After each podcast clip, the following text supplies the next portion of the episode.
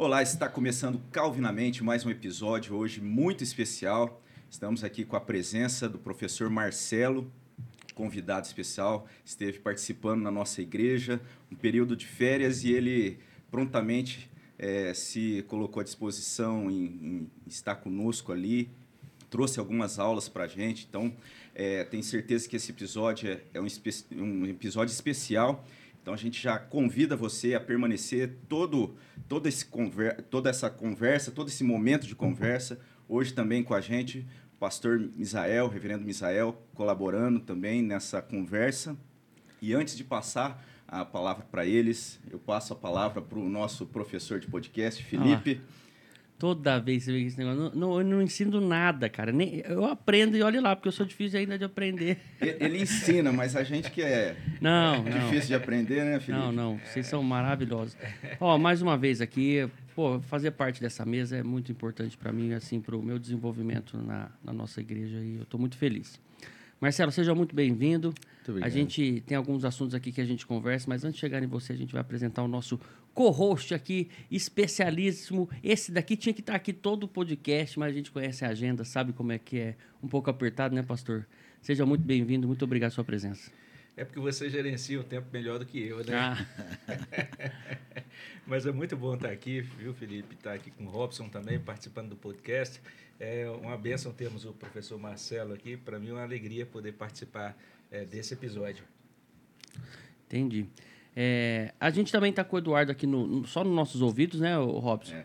Se a gente precisar, então se você ouvir uma voz diferente, fala um Eduardo, solta o som aí, fala só um oizinho assim, pessoal que sabe que você está aí na escuta. Bom, tá aí na escuta. Bom dia, bom dia para vocês todos aí, Deus abençoe, seja bênção.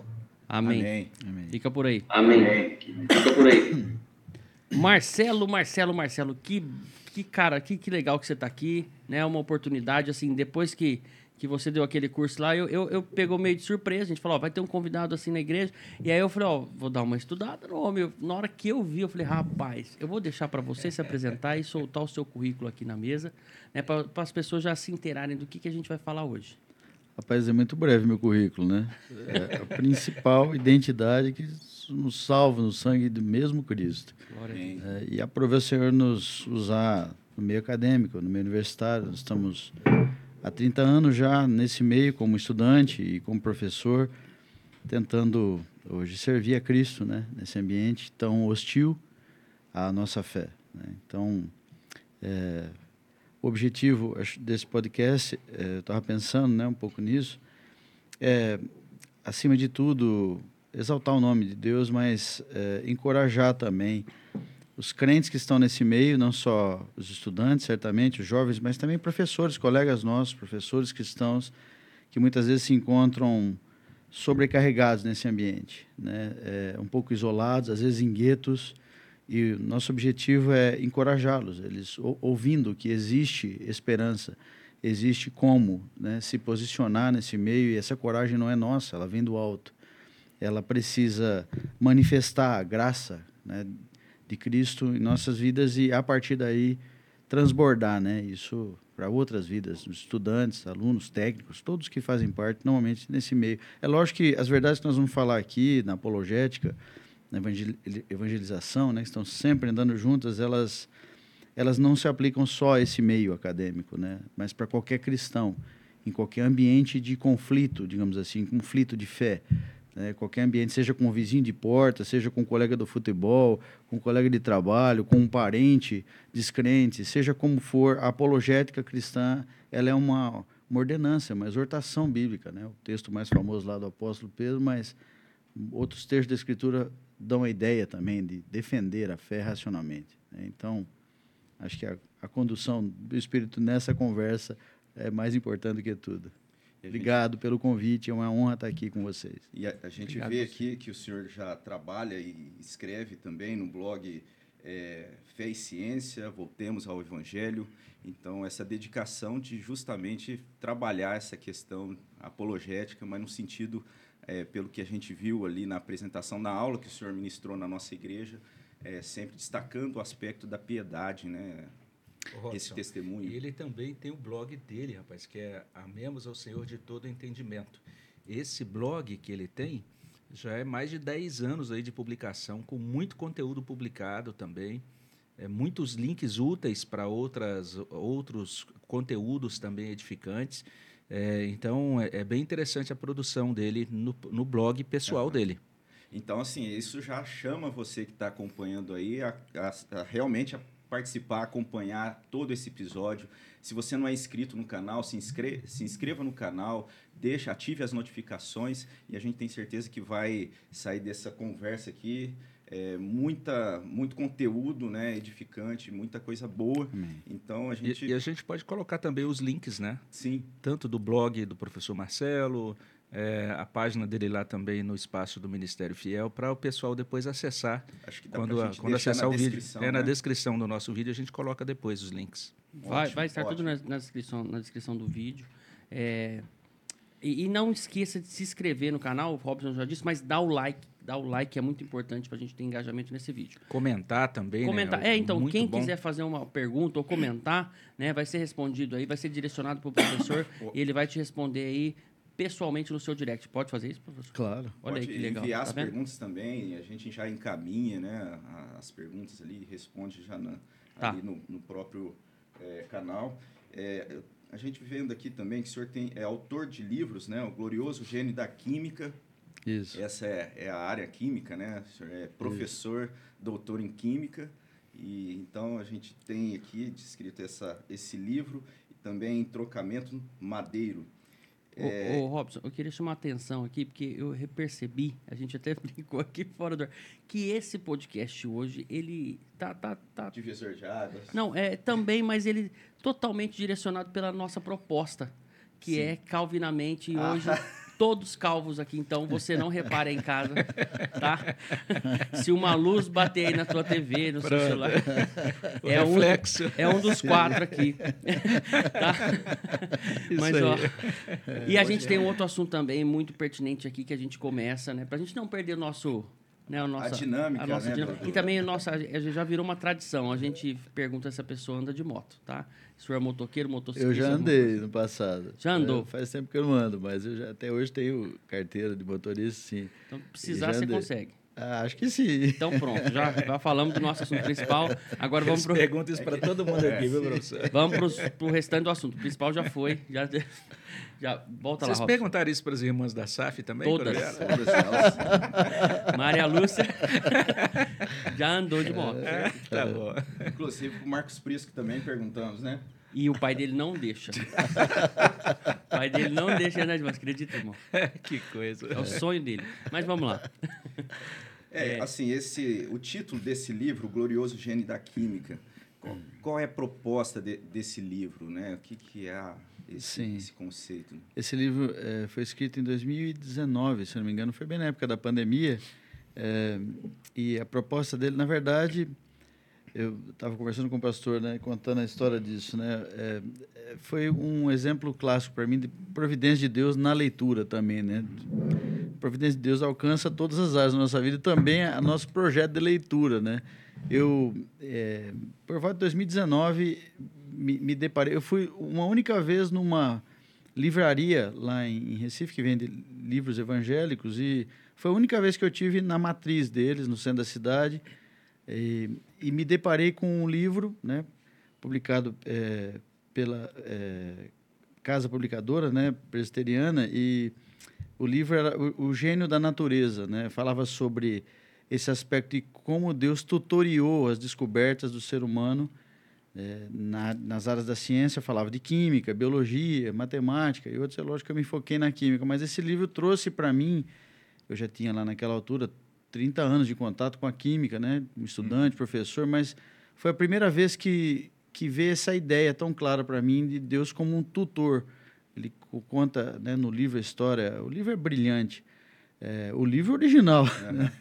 É, esse livro é, publicado. Um livro que inspirou o senhor? Inspirou completamente, completamente. Né? Eu tive até contato com o autor do livro, pela graça de Deus através do, do Studio Discovery, né? Fiz contato com um dos autores, tive esse prazer, essa alegria e disse para ele isso, né? Como o livro tinha sido importante para mim. Mas a ideia é o que me chamou muita atenção é que eles contam de forma muito lúcida e objetiva como Deus inspirou, tutoriou, como se tivesse pegado na mão mesmo, né? A gente como criança, essa condescendência de Deus, né? Uhum. Essa essa misericórdia de Deus nos conduzindo, né? Para a gente não se perder em nossas próprias né, idiosincrasias. Então, é, a partir daí, eu também já tinha, eu, eu ensino na área de físico-química, né? E um dos exemplos que eu uso mais é a água, né? Porque é o líquido da vida, como eu ensino pessoal é, na área farmacêutica, a água é muito importante como líquido da vida. Então, eu venho estudando a água há, eu diria, pelo menos uns 15 ou quase 20 anos, né? E eu costumo brincar que a água é o líquido simples mais complicado que existe, né? Uma molécula com três átomos e as propriedades são tão impressionantes que você poderia passar uma vida inteira só estudando a água. Só a molécula Só a molécula água. de água e a substância água, né? Formado pela molécula de água. Quer dizer, são dezenas de propriedades anômalas, uhum. inesperadas, uhum. né? É, Estou falando isso porque o livro, né, o Gloriogênio da Química, ele, ele traz uma discussão inicial sobre cosmovisão, ele confronta a cosmovisão naturalista, mas depois ele dá como exemplo né, dessa providência de Deus, porque tem um subtítulo, né, é, misericordioso, né, é, gênero da química também, né, quer dizer, Deus é, é não só sábio, mas é misericordioso, porque criou a água, que é o líquido base da vida, com dezenas de propriedades anômalas, completamente inesperadas. Né? Nenhum químico olha para aquela molécula e espera as, as, as propriedades físico-químicas que ela tem. E todas essas propriedades, todas, sem exceção, são ajustadas para a manutenção da vida. Não só da vida humana, mas da vida de qualquer criatura que Deus criou. E isso é impressionante. Né? No livro a gente discute algumas, as mais óbvias, as mais impactantes, mas tem dezenas de propriedades anômalas que qualquer químico não espera quando olha para a molécula de água. Né? É, eu, pessoalmente, é, tive esse, esse start, assim, quando soube da vinda do senhor, participando do podcast lá na nossa igreja, né? Tive um, é, uma formação em química e pensando, assim, a questão da molécula da água realmente é muito interessante, de tudo aquilo que é, até não sei se ainda hoje é assim, mas é o solvente universal, essa ideia da importância Isso. e da complexidade que, que a gente pode, de uma molécula simples, ainda assim ter e, e absorver, né? E a gente vê que nisso é, demonstra muito da, assim, da soberania de Deus, da maneira maravilhosa que Deus criou todas as coisas. Então, é. realmente é algo a experiência, a experiência de escrever foi como um desaguar, né? Porque eu tinha isso tudo acumulado, uhum. digamos assim, na alma, falando alto. E na época da pandemia, aprove a Deus conceder tempo para escrever, né? Realmente colocar no papel isso. E, é, o, é o, e o resultado foi não só, é, obviamente, ficar maravilhado com tudo isso, mas também lembrar da alegria que Deus tem trazido. Né? Se você também é, é, envereda né, por essa área, tenho certeza que compartilha da mesma alegria em estudar uma área tão bonita, a área mais bonita de todas, a química, né? É, mas é uma alegria há 30 anos. Uhum né? Uma alegria de 30 anos. E para mim ficou muito claro isso. Então trouxe um vigor novo. Para mim foi um refrigério escrever esse livro. E né? em... Eu pensei que a área mais bonita de todas era de teologia sistemática. Ah, sim, agora é química. Eu pensei que era podcast. É que dentro da teologia sistemática a gente consegue aprofundar ainda sim, mais e chegar química, na química. Né? É, não, tá certo, tá certo. É. Tipo, você é muito superficial, né? Tem que aprofundar mais ali no... É. o outro livro, né, uh, Em Trocamento Madeiro, Isso. até a gente teve aquele vídeo, é, né? Aquele Isso vídeo... É um poema, né? Foi, foi produzido... Aquele texto, quem produziu o texto? É, eu escrevi aquele texto alguns anos atrás no blog. Ah, e esse texto sim. ficou... Que lindo o texto. Parado, né? É, algum tempo e o ano passado é, foi quando nós pensamos em escrever, já tinha um plano de fazer, inspirado por outros autores, outros irmãos e irmãs é, do meio cristão brasileiro que têm feito isso. Tem blogs e depois, normalmente, de uma década, normalmente o prazo é esse, uhum. tentam fazer um excerto, uhum. selecionar texto para publicar uma espécie de uma coletânea. Então, Sim. o livro Entroncamento Madeira é uma coletânea do blog Aste-se, né? Ame o Senhor de todo o seu entendimento, que tá. tem aí mais de uma, de uma e, década, como o pastor E só para o pessoal poder ter acesso a esse conteúdo, como é que já é disponível nas livrarias, tem, Amazon? Como é que... esse, o livro, o Glorioso da Química, ele é vendido só na forma de Kindle, por enquanto na Amazon. Uhum. E o Entroncamento Madeira é vendido direto na editora, chama editora Aliança Publicações. no, no blog, ah, você tem o link lá também no, no Instagram. Vamos colocar é, depois na descrição é, depois também deve, do nosso vídeo aqui para o pessoal acessar. no link. Muito bom, muito bom. Muito feliz mesmo desse, desse, dessa oportunidade de estar aqui conversando com o professor. É, Felipe, você tem algo que dá aula, assim, por exemplo, que a gente teve lá na nossa igreja, uma oportunidade muito rica, né? De, de estar ali ouvindo o senhor ministrar e, e falar Sim. com a gente. Eu, eu tenho várias coisas é, Eu, assim, no meu breve momento, assim, cristão, né? Que eu sou novo, novo na nossa igreja e, e assim, eu, eu me entendo... Eu entendia que a fé e a ciência não se misturavam. Né? Então, todo mundo que, quando você fala de fé e ciência, ah, mas quem acredita na ciência não acredita na fé. Quem acredita em, em fé não acredita em ciência. E, e, isso depois foi.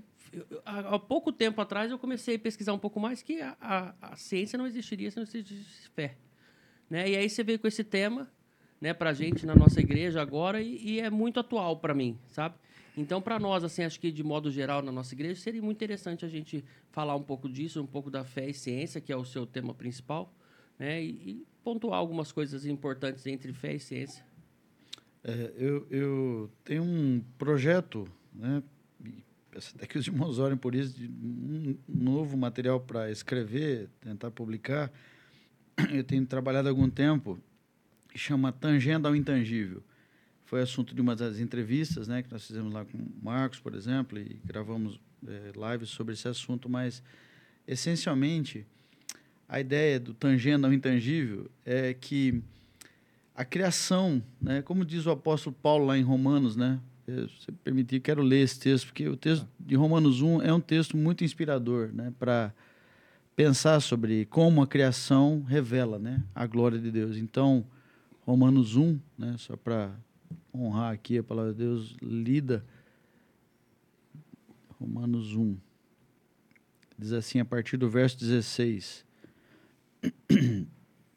É, pois não me envergonho do evangelho, porque é o poder de Deus para a salvação de todo aquele que crê, primeiro do judeu e também do grego, visto que a justiça de Deus se revela no evangelho de fé em fé, como está escrito: o justo viverá por fé. A ira de Deus se revela do céu contra toda impiedade e perversão dos homens que detêm a verdade pela injustiça. Porquanto o que de Deus se pode conhecer é manifesto entre eles, porque Deus lhes manifestou. Porque os atributos invisíveis de Deus, assim o seu eterno poder, como também sua própria divindade, claramente se reconhecem desde o princípio do mundo, sendo percebidos por meio das coisas que foram criadas. Tais homens são, por isso, indesculpáveis porquanto, tendo conhecimento de Deus, não glorificaram como Deus, nem lhe deram graças. Antes se tornaram nulos em seus próprios raciocínios, obscurecendo-se-lhes o coração insensato. Inculcando-se por sábios, tornaram-se loucos. Então, é, esse texto é muito significativo né, para quem trabalha nessa área de apologética, porque se você né, leva a sério isso, né, que os atributos invisíveis de Deus foram manifestos na sua criação, né? A água é um exemplo disso. Né? Com a água você percebe a bondade de Deus, a misericórdia, a condescendência, criando uma substância com tantas propriedades anômalas para promover e manter a vida, e não só a vida humana, mas a vida de qualquer criatura. Então, tangendo ao intangível, eu até uso alguns exemplos, né? O próprio ar que nós respiramos, né? O ar constituído principalmente por moléculas de oxigênio, né, nitrogênio e outros traços de outros elementos, mas ele, num certo aspecto, é intangível, né, o ar. Nós não conseguimos enxergar as moléculas. Né? No entanto, nós é, somos beneficiados indiretamente pela existência dele. Né? Nós respiramos, precisamos do oxigênio. O próprio fato de estarmos falando aqui revela isso. Né? E também, qualquer um que acende um fósforo, na reação de combustão, precisa do ar. Então, você tem é, essa, essa realidade invisível, intangível nesse sentido, não ser acessível a olho nu as pequenas moléculas de oxigênio, por exemplo. Mas isso se manifesta de forma visível, né, na chama, na respiração né, de qualquer criatura. É, outro exemplo é a eletricidade, né? Até brinco com meus alunos, né? Eu falei, você acredita nos elétrons? É, você quem fala que não, então bota o dedo na tomada, né? É claro, ninguém vai fazer isso. Mas é, é uma manifestação, a corrente elétrica é uma manifestação disso. Né? Os elétrons são intangíveis, invisíveis né? nesse, nesse aspecto. No entanto, é, é possível perceber a manifestação disso através da corrente elétrica. O Sol também, né? Acredito que por mais avanço que o homem tenha, estamos tentando chegar em Marte, né? E vai ser muito difícil, é um desafio tecnológico enorme. Mas chegar no Sol talvez seja um muito maior. E quando eu falo chegar, seria pousar uma nave lá e descer, né? Imagine como isso é intangível, né? No entanto, nós percebemos o Sol a partir do calor e da luz, né? Então, tem muitos aspectos disso que apontam para essa verdade de Romanos, né? como os atributos invisíveis de Deus né? revelam, é, são revelados, né? melhor dizendo, por meio das coisas que foram criadas. Né? E isso encontra uma realidade máxima em Jesus Cristo, que é a própria manifestação né? do Deus vivo. Ele é a manifestação, né? viveu entre nós, o Deus imanente, o Emmanuel, Deus conosco. Então, esse é o plano, se Deus permitir, poder enveredar, desenvolver um pouco mais essas ideias. Trazendo é, isso para combater esse mito né, que você citou, Felipe, do conflito fé e ciência. Né?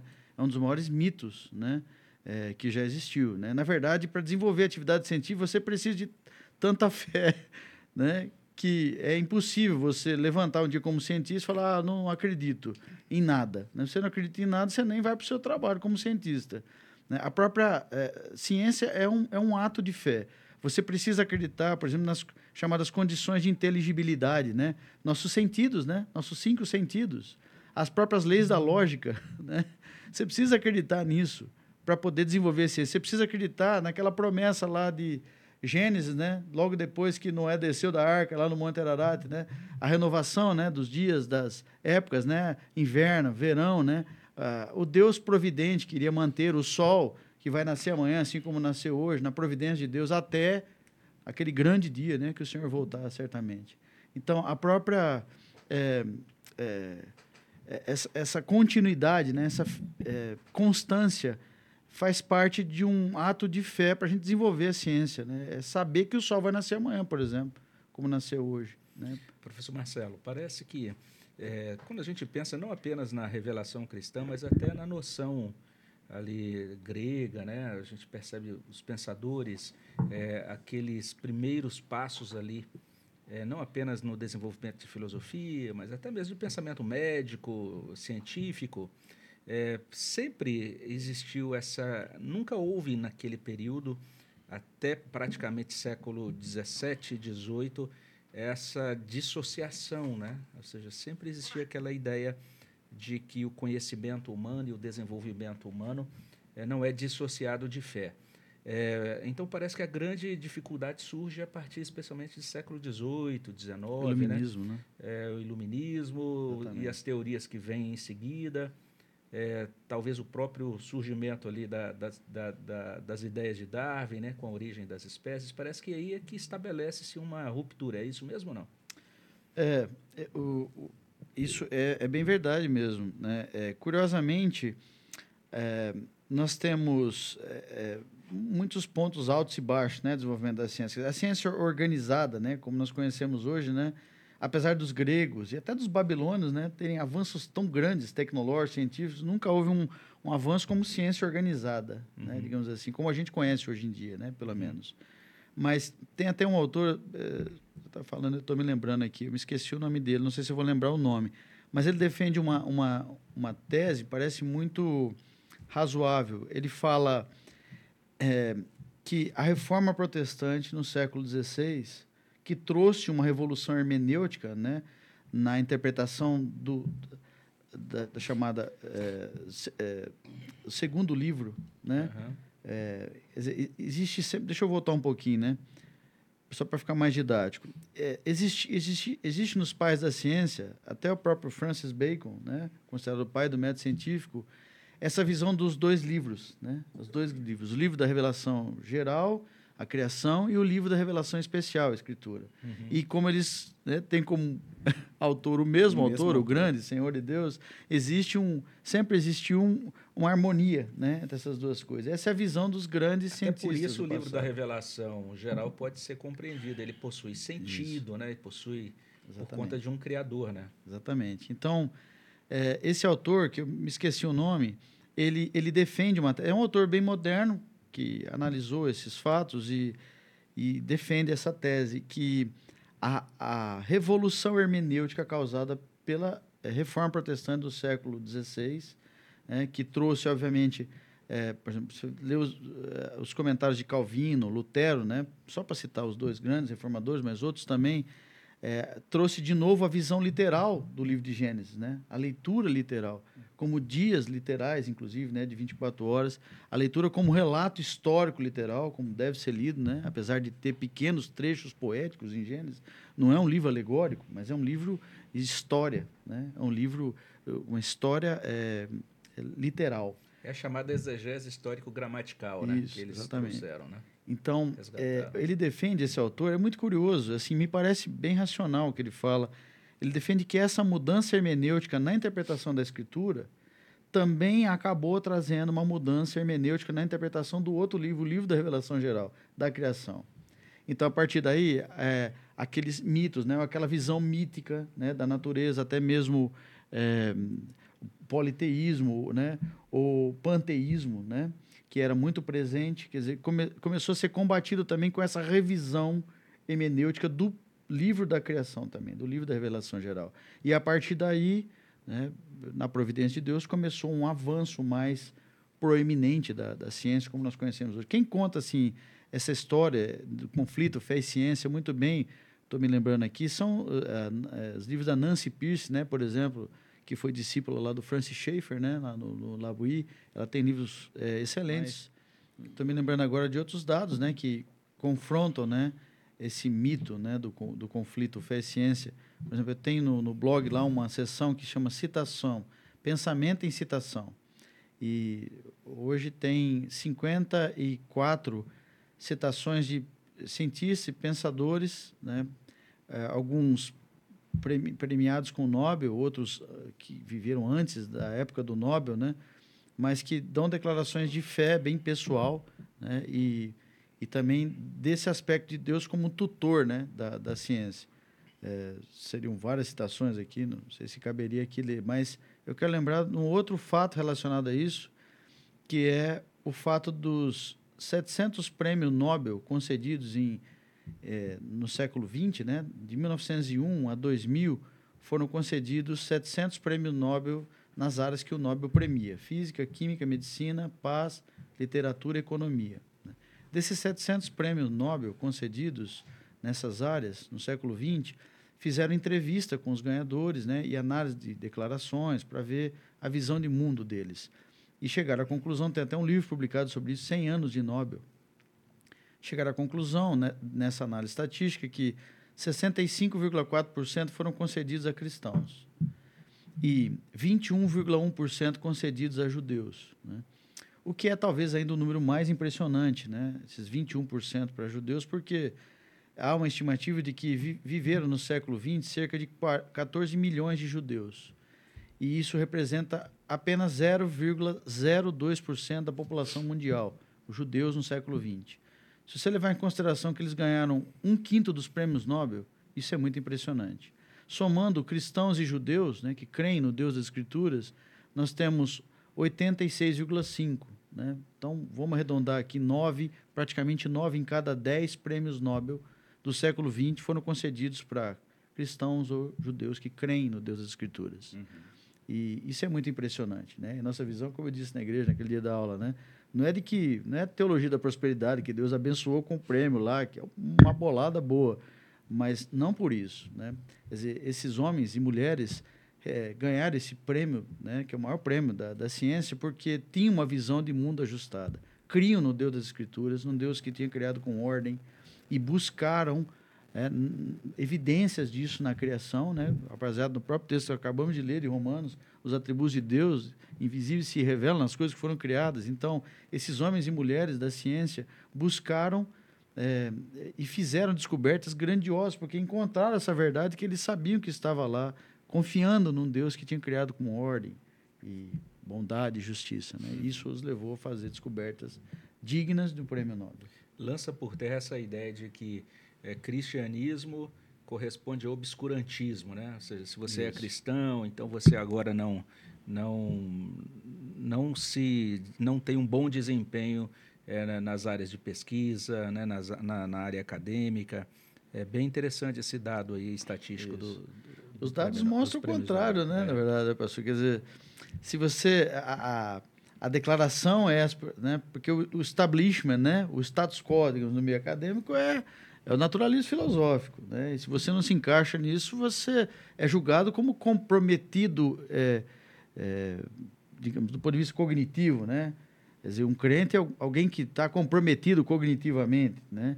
Mas os dados né, os fatos mostram exatamente o contrário. Se você quiser ter mais chance de ganhar um prêmio Nobel, seja um, alguém que crê no Deus das Escrituras. Você vai ter nove vezes mais chance. Né? Seria nove mais ou menos um. assim. A ideia comum é que como, é como se os cristãos, né, os que creem em Deus, fossem fechados de alguma forma para a questão científica da verdade. E é justamente ao contrário, né? É. Aqueles que creem no Deus verdadeiro estão abertos né, à, à, verdade. Isso promove isso que é incontestável, né? Que é o avanço da, da ciência e comprovado nos, nos prêmios aí recebidos por esses é, por essas pessoas que creem em Deus.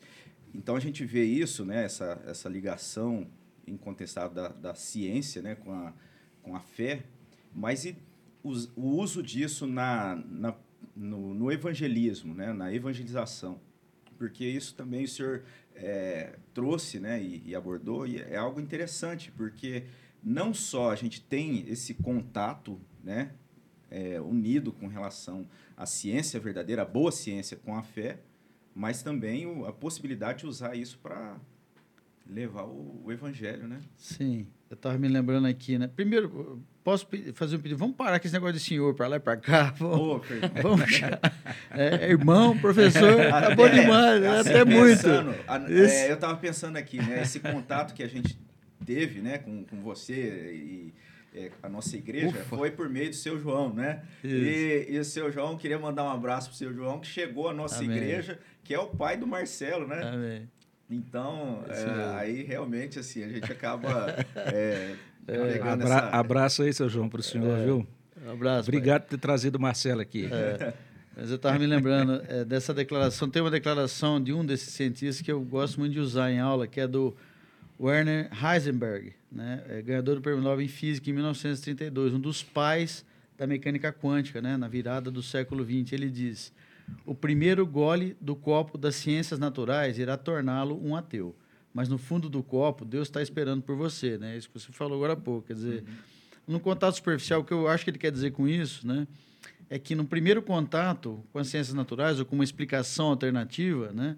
É, imagine se a experiência dos nossos jovens cristãos que entram na universidade e a primeira aula com um professor, uma professora né, muito é, convincente ou sabe, é, cheio de muita né, argumentação, ele pode confrontar, né, o que esse jovem aprendeu, né, nas escolas dominicais, toda a vida, né, sobre é, o relato da criação, por exemplo, de Gênesis, mas são os famosos ventos de doutrina estranha, né, que a Bíblia fala, pode derrubar assim. Eu já vi, infelizmente, acontecer em semanas uhum. um jovem desse ser desviado da fé, apostatar da fé. É, muito, é um problema muito sério muito isso. Triste. Mas o que eu acho que Heisenberg quer dizer é que esse primeiro gole do copo das ciências naturais, com uma explicação aparentemente convincente, alternativa, irá torná-lo um ateu, um naturalista filosófico.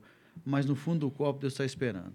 Se você investigar a fundo, se você for mais fundo na investigação, é o que esses grandes homens e mulheres da ciência, ganhadores de prêmio Nobel, fizeram e outros, como tem aqui nessa lista que eu citei, né, no blog, que, que antecederam, não ganharam o prêmio Nobel porque viveram antes muito antes, são pais da ciência como nós conhecemos. Poderia citar muitos nomes, tem várias áreas aqui, química, física, matemática, né, nessa lista. Então, essa visão de que acreditar em Deus, no relato da criação, né, nas verdades bíblicas, irá te, te, te, tornar manco, digamos assim, né, é, cognitivamente manco, manco, vai te prejudicar em termos do seu desenvolvimento intelectual, é absolutamente uma mentira contada como um mito. Né? A Nancy Pierce fala, não vou me lembrar agora de cabeça, mas ela cita dois livros que foram publicados, é, se eu não me engano, no século XIX, acho que é isso, ou 18 ou 19, que é, foram publicados com o propósito é, de tentar defender esse conflito. Naquela época, as ideias eram de defendidas em livros, né? publicação uhum. de livros. Dois livros cujo título é assim, é, a história do conflito, em inglês, mas a tradução livre é isso. História do conflito entre fé e teologia, entre ciência e teologia. O outro é a história do conflito entre fé e ciência, alguma coisa assim. Então, eles foram praticamente encomendados né, com esse propósito, esses livros de Promovendo, induzir, né? promover esse mito do conflito. Né? Outro mito, já que nós estamos falando de mitos, né? outro mito muito prejudicial que precisa ser combatido é, é o mito da neutralidade. Né? Assim, o jovem, que como um dos objetivos né, da de hoje, estava falando com o Felipe né, há pouco, é encorajar também esses jovens cristãos, esses irmãos, né, professores cristãos, que estão nesse meio muito árido, muito hostil. Então, existe sempre esse propósito de encorajamento. Né? E uma das ciladas que esses jovens caem, até os professores, colegas caem, é né, no famoso debate neutro. Né? Está lá em sala de aula, esses assuntos surgem, algumas áreas, alguns cursos surgem quase diariamente nas aulas, né? Nas áreas de humanas, por exemplo, é muito comum surgir essas discussões em toda aula praticamente, né? Nas áreas de ciências exatas e biológicas, saúde, talvez surjam mais esporadicamente essas discussões, né? Conflitos, fé e ciência. Mas aí a cilada é o professor que está numa posição né, mais é, confortável, né? Chamar o aluno para o debate, mas falar assim, olha, vem para o debate, mas o debate é neutro, aqui é um solo neutro, deixa a sua Bíblia em casa. E o que acontece é que o aluno, às vezes, o, o jovem cristão, ele cai nessa cilada. E ele abdica da única coisa que vai defendê-lo, que é né, a sobriedade da palavra de Deus, a racionalidade da palavra de Deus.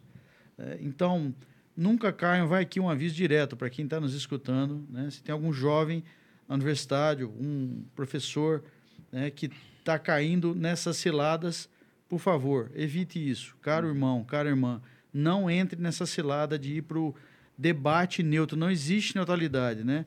Alguém já falou certa vez que aquele que é cético em relação a um conjunto de verdades, na verdade, é um crente em relação a outro conjunto. Não existe neutralidade. Todos têm uma visão de mundo, uma cosvisão, mesmo quem acha que não tem. Uhum. Essa é a cosvisão dele, a visão de mundo dele. É impossível não ter uma visão de mundo. Né? Lembrando que visão de mundo na definição clássica de Lewis, né, que é muito boa, é aquela lente de óculos pela qual toda a experiência né, humana passa por esse filtro. Né? Dependendo da sua lente, você vai ver né, diferente. Né? Se a lente é míope, você vai ver míope. Se a lente estiver manchada, você vai ler manchada. Então, a, a visão de mundo, a cosmovisão, ela não pode ser abdicada em nada. Né? Você, pode, você tem que estar presente com ela não só no domingo, mas na segunda, nas terças, na quarta, sábado e também no domingo, certamente. E, e, e existe que... a necessidade da, sabedor, da prudência, né, de, de, lidar nesses ambientes com esses, é, com essas é, visões de mundo, né, o, o esse é, principalmente nesse ambiente que muitas vezes é hostil, que está ali sendo confrontado a questão da, da, da visão de mundo cristã. E o senhor usou o exemplo do, do médico, né, que falou que ele, ele, tinha a ideia de que ele havia morrido. Ah, sim. Então, assim, ah, precisa ser essa, é, essa ilustração. Eu achei muito interessante, porque é isso. A, quem vai combater precisa ter, e estar tá num ambiente desse, precisa ter muita é, sabedoria de Deus, né, para saber enxergar isso, porque a pessoa que tem a, a visão de mundo dela, ela está presa aquilo ali, ela está e a necessidade eu, eu... da ação da graça de Deus para transformar. Então precisa ter essa. É, a gente percebe que o tempo todo o cristão ele está lidando com o pensamento desse século mesmo, né? Quando uhum. Paulo diz não vos conformeis com esse século, realmente é um modo de ler os dados da realidade, de enxergar o mundo, de interpretar tudo, que é ou consistente com a escritura ou não, ou é contrária ou bate de frente com a escritura. Não tem neutralidade nunca, né? Isso mesmo. É, é, outra, outra Pode falar. Não, eu ia só comentar que a gente vê que a cosmovisão de não ter uma visão já é uma, uma é. cosmovisão. Isso é, é muito, é muito hilário, né? E a pessoa que vem com esse é. argumento de, não, não quero expor o que eu penso, e não pensa em nada. É. Não pensar em nada já é uma cosmovisão do mundo. É. Isso é fantástico. Você a pessoa que. Não é? não é? Não é verdade? Eu me lembrei de outra coisa, Felipe, você falando isso. É, tem um outro autor que eu costumo ler muito, é um, é um homem de Deus, apologeta, tem defendido a fé de forma lúcida muito instrumentalizado pelo Senhor, que é o Jason Liley. Ele escreve livros, é um criacionista norte-americano, um astrofísico brilhante e tem defendido a fé de forma muito racional. Ele fala num dos livros é, a história, é, essa, Essa ilustração, ilustração. que você citou, né? Uma ilustração do livro dele. Se senhor puder, oh, perdão, se você puder contar Sim, novamente, eu é- acho que é, é muito eu legal. Conto, eu conto na, na sequência. Antes vou contar outra, outra ilustração dele, né, no livro também, que é muito preciosa, fala sobre isso. Ele fala é, do, do crítico do ar. O crítico do ar, o ar que nós respiramos. Né? É dizer, alguém que critica a verdade bíblica é como, alguém, é como crítico do ar atmosférico. né? Quer dizer, para o crítico do ar, crítico é aquele que não acredita no ar, no oxigênio, nitrogênio, nas substâncias que tem no ar atmosférico que nós respiramos. O crítico do ar, para ele criticar o ar, a existência do ar, é, ele precisa do ar para respirar, né, para se manter vivo, para poder proferir o argumento, ele precisa do ar, do oxigênio, né, principalmente. Mas ele também precisa do ar porque as ondas sonoras se manifestam no meio físico, né, no caso do ar. Então ele precisa duplamente do ar para estar vivo e para que os seus argumentos viajem nas ondas sonoras no meio físico do ar. né? É mais ou menos é, como o crítico né, do, do Criador, quer dizer, aquele que não acredita no Criador. Para criticar o Criador, ele precisa estar vivo, ele precisa ser né, criado, sua vida é sustentada pelo Senhor. E, se não me engano, era Cornelius Van Til que disse uma vez que é, o ateu, naturalista filosófico, né, é, é como uma criança que senta no colo do pai e esbo- esbofeteia no rosto. Né?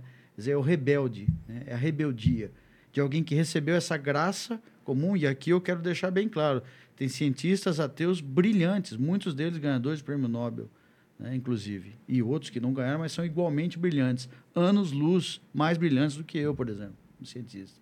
Eu reconheço isso claramente. Mas eles como diz o texto de Romanos, por isso a gente volta sempre nesse texto Romanos 1, né? Não lhe deram graça, nem renderam glória, né? Antes obscureceram-se seus corações insensatos, né? Inculcando-se por sábios, tornaram-se loucos. Então é uma questão sempre volitiva. Eles estão diante dos fatos, estão diante dessa revelação na criação, né? Dos atributos invisíveis de Deus revelados nas coisas que foram criadas, mas eles decidiram não acreditar. É um movimento do coração, é um movimento volitivo, né? E nunca intelectual, né? apesar da nossa fé ser racional, não estou negando isso, né? mas é um movimento, um movimento de se render né, a Cristo, é um movimento volitivo. É por isso que o especialista é o Espírito Santo. É o único que tem o poder para mover corações. Né? Eu creio que, inclusive, essas publicações que o senhor mencionou, que você mencionou, professor, é, ali no século XIX, e que foram bem contundentes, né, deixando bastante claro, ó, ou fé ou ciência. Né? Ou seja, o objetivo era exatamente esse mesmo. Né? Era o objetivo de estabelecer, é, eles eram movidos por essa visão de que por meio da ciência ou por meio da, das realizações do próprio homem, a fé seria banida.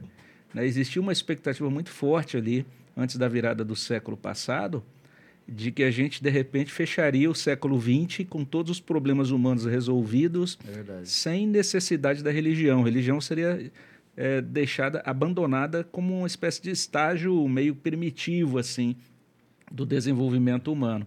E a gente entra agora nesse novo século percebendo que eles erraram muito É. feio, né? Exatamente, né? É, o homem, é, o que nós chamamos de cientificismo, né? Essa busca na ciência, não só pelo propósito da vida, né? Mas pela salvação, né? Quer dizer, que vai te salvar não é o Senhor Jesus Cristo, mas são os avanços médicos na ciência médica que vai estender a vida, né? Nós vimos ontem na aula sobre isso, por exemplo. Então, é, aliada a isso e outra, é, eu falei isso, eu me lembrei de outra coisa importante. É, aqueles que, se você argumenta contra eles, né, dizendo, mostrando os fatos, olha aí, vocês não alcançaram o objetivo que você esperava, né, de encontrar na ciência, ciência, ciência, a salvação e o propósito, né? E qual é a resposta normal deles, né, do, do ateu? Nós estamos usando aqui meio como sinônimo, mas vamos, vamos falar contra o naturalista filosófico. Né? A resposta padrão deles era, olha, nós não achamos ainda, mas espera um pouquinho que ainda vamos achar. Essa é a resposta que costuma ser padrão, mas isso revela uma imaturidade científica. Eu quero ler outra citação aqui que eu gosto muito de outro cientista ganhador do prêmio Nobel, então cientista já maduro, né, do seu auge como cientista, Irving Schrödinger, um dos pais da mecânica quântica, de novo do século XX, é, ganhador do prêmio Nobel em física de 1933. Olha o que ele fala sobre a ciência. É, ou sobre é, a perspectiva, a capacidade né, da ciência. Ele fala, abre aspas, Irving Schrödinger, estou muito atônito em perceber que a visão científica do mundo real à minha volta é muito deficiente. Ela dá um monte de informações factuais, coloca toda a nossa experiência numa ordem magnificamente consistente, mas é assustadoramente silenciosa sobre toda a diversidade que está muito próxima do nosso coração, o que realmente importa para nós, né, para a vida ela, né, essa visão científica né, do mundo, não pode nos dizer uma palavra sobre o vermelho e o azul, o amargo e o doce, né, as preferências, né? A dor física, o prazer físico, não sabe nada sobre o belo e o feio, o bom e o mal, Deus e a eternidade. Né? A visão científica não pode responder nenhuma dessas perguntas né, com profundidade. A ciência, às vezes, pretende responder perguntas nesses domínios, mas as respostas são muitas vezes tão tolas que não estamos dispostos a levá-las a sério. De onde eu vim, para onde eu vou, né? nossas origens, né? escatologia. A ciência não pode nos dizer uma palavra sobre por que a música nos encanta e como uma velha canção pode nos levar às lágrimas. Por mais avanços que tenham acontecido na neurociência, né? nós acompanhamos, são avanços extraordinários. Né? É, equipamentos de ressonância magnética, fazendo imagens em regiões do cérebro ativadas ou não. Isso é magnífico é, é assim providência de Deus, né? Tá sendo usado para trazer cura e benefício para muita gente. Louvado seja Deus por isso. Mas dizer que isso explica a consciência humana, explica a mente humana, é muito pueril, uhum. é uhum. muito é, ingênuo, é quase infantil. Né? E um grande cientista como Irving Schrödinger reconhecia isso. Né? Ele fala a ciência é reticente demais quando se trata da grande unidade. Né? Então ele continua falando isso. Ou seja, tem um elemento que falta muito, na verdade que sobra muito, né, no cientista normalmente, que é a arrogância, né, a Isso. prepotência. Falta humildade. Né? Falta né? humildade. Né? Eu, eu, me lembrei agora de uma citação de um, de um autor aí de, chamado Jaron Lanier. Ele, na verdade, é da área de tecnologia. E ele diz o seguinte: olha, está todo mundo falando sobre inteligência artificial, mas a ciência não consegue sequer explicar o pensamento humano, como o homem pensa, como que os pensamentos são, são formulados, etc. Ele diz isso é uma incógnita ainda para a ciência. E se a gente não consegue explicar a nossa inteligência, como é que a gente diz que a gente está criando inteligência artificial? Né? Então, ele é um, um indivíduo da área de tecnologia e criticando bastante toda essa efervescência, entusiasmo de todo mundo em torno da inteligência artificial. Ele diz a gente não consegue explicar a inteligência nem sequer ainda humana, quanto mais a gente tentar dizer que está desenvolvendo outra é, inteligência. É, isso mesmo. Eu já li um autor, que, é. um meme, na verdade, né, desses de internet, bem engraçado, mas tem uma verdade por trás profunda que vai nessa direção. Ele fala, alguém estava buscando lá no, no, meme, né, uma, uma entrevista de emprego e e aí o entrevistador dizia assim, olha, ele estava botando currículo, né? Entendido inteligência artificial e tal. E, e, e aí o, o, o, contratador respondeu assim, olha, eu estou mais preocupado com a ignorância real do que com a inteligência artificial, né? E é um fato, isso acabou de falar, é né? Quer dizer, nós mal compreendemos a mente humana, né? Poderíamos é, estudar uma vida e não chegar nem perto de arranhar, né? Do que se trata. O apóstolo Paulo fala em alma, né, espírito, né, corpo, quer dizer, a visão né, que nós temos e que a matéria e a energia não explica tudo. É. Basta né? ir no congresso de psicologia, não vai encontrar nenhum palestrante que concorda com o outro. É. eu, eu oh. fiquei impressionado, você ia falar, pode falar. Não, ah, era, era só mais alguma situação sobre isso se desenvolverem a, a, inteligência artificial né, de fato e ela chegar a dominar alguma coisa, ela vai ser falha. Porque né, se a gente não tem nem domínio da nossa mente, vai ter domínio da inteligência artificial. Ela não, não, não domina em si, mas ela vai ser falha, vai faltar nessa parte aí do entendimento da, da, da própria inteligência artificial. É, vai ser artificial mesmo. É, Visão de mundo. Eu queria né? só falar antes de, de gente, porque eu acho que tem muita conversa para a gente abordar a questão da inteligência artificial. Mas dentro dessa linha, na questão é, científica, no aspecto desses autores e desse confronto que é, a gente vê nesse meio científico, é, a gente tem lá na igreja muitos jovens, né? E que estão aí estudando, estão nesse, nesse momento de vida de universidade, ambiente universitário. Alguns deles, pela graça de Deus também, envolvidos com, a, com, a, com o trabalho do evangeli da, da evangelização nas universidades, né? Que bom. E, e aí a gente pensando com relação a essa postura apologética dentro desses ambientes, é, o senhor citou lá em uma das aulas que a apologética ela começa com a santificação, né? Até porque nesse contexto todo a gente vê esses é, esses indivíduos que estão ali presentes, forjados na, nessa postura é, que é antibíblica, né? de, de confrontar a fé, é, em que a gente não encontra neutralidade, né? Então o jovem está ali, ele vai ser confrontado necessariamente, ele vai passar por isso, mas é muito importante ele ter essa consciência dessa realidade, não só ter essa consciência, mas também procurar combater isso, mas com sabedoria, com sabedoria de Deus, né? Com a sabedoria do Espírito Santo de Deus e capacitação do próprio Deus para poder é, ser ali alguém como a, a gente, né? Da da graça de Deus ali nesses ambientes, ser alguém, instrumentos de Deus nesses ambientes. Né? Então, a gente vê com essa, como é importante isso. e Esse é um assunto bem central. É bom você tocar nesse assunto, irmão, porque o que nós temos visto por aí, né? nós temos visto jovens brilhantes, né? não se engane, são muito brilhantes mesmo, em termos de capacidade intelectual, cognitiva, jovens cristãos, né? É, e que vão aí para as livrarias né, e consomem essa literatura com uma voracidade tremenda, né, capacidade de compreensão extraordinária, uhum. mas vão para as redes sociais e vociferam isso de forma quase ímpia, né, sem piedade, né, se engajam em debates é, secundários ou de assuntos não importantes, ofendem, machucam pessoas, né? É, nas redes sociais isso acontece muito, nós vemos isso todo dia. E isso não é apologética bíblica. Né? Uhum. O texto que você citou né, é o famoso é, texto de 1 Pedro 3, 15 16. Né? O texto onde está mais claro, talvez, essa exortação para nós defendermos racionalmente a fé. Né? Apesar da Escritura trazer outros textos com essa ideia também. Mas é, quero lembrar que é, Pedro, o apóstolo Pedro nos ensina isso no contexto de perseguição extrema, né? Uhum. O contexto do livro, ele está falando para os crentes da diáspora, né? Da dispersão, extremamente perseguidos, né? Só ver o contexto imediato antes desse texto, né? Que fica muito claro isso. Mas quando ele chega no verso 15, eu costumo sempre fazer, até em, é, em, em tom de curiosidade, né? Quando a pessoa começa esse assunto, um jovem me pergunta eu falo assim, você lembra o que, que diz a 1 de Pedro 3, 15, 16? E normalmente eles lembram daquele trecho, responder a todo aquele que pedia esperança, né? Uhum, e cita só fé. esse... Mas eu falo, vocês lembram como começa esse, esse, esse versículo, né? E, e, muitos não lembram, né? Mas começa assim, né? Antes, santificai a Cristo como Senhor em vosso coração. E aí, estando prepar sempre preparados para responder, né?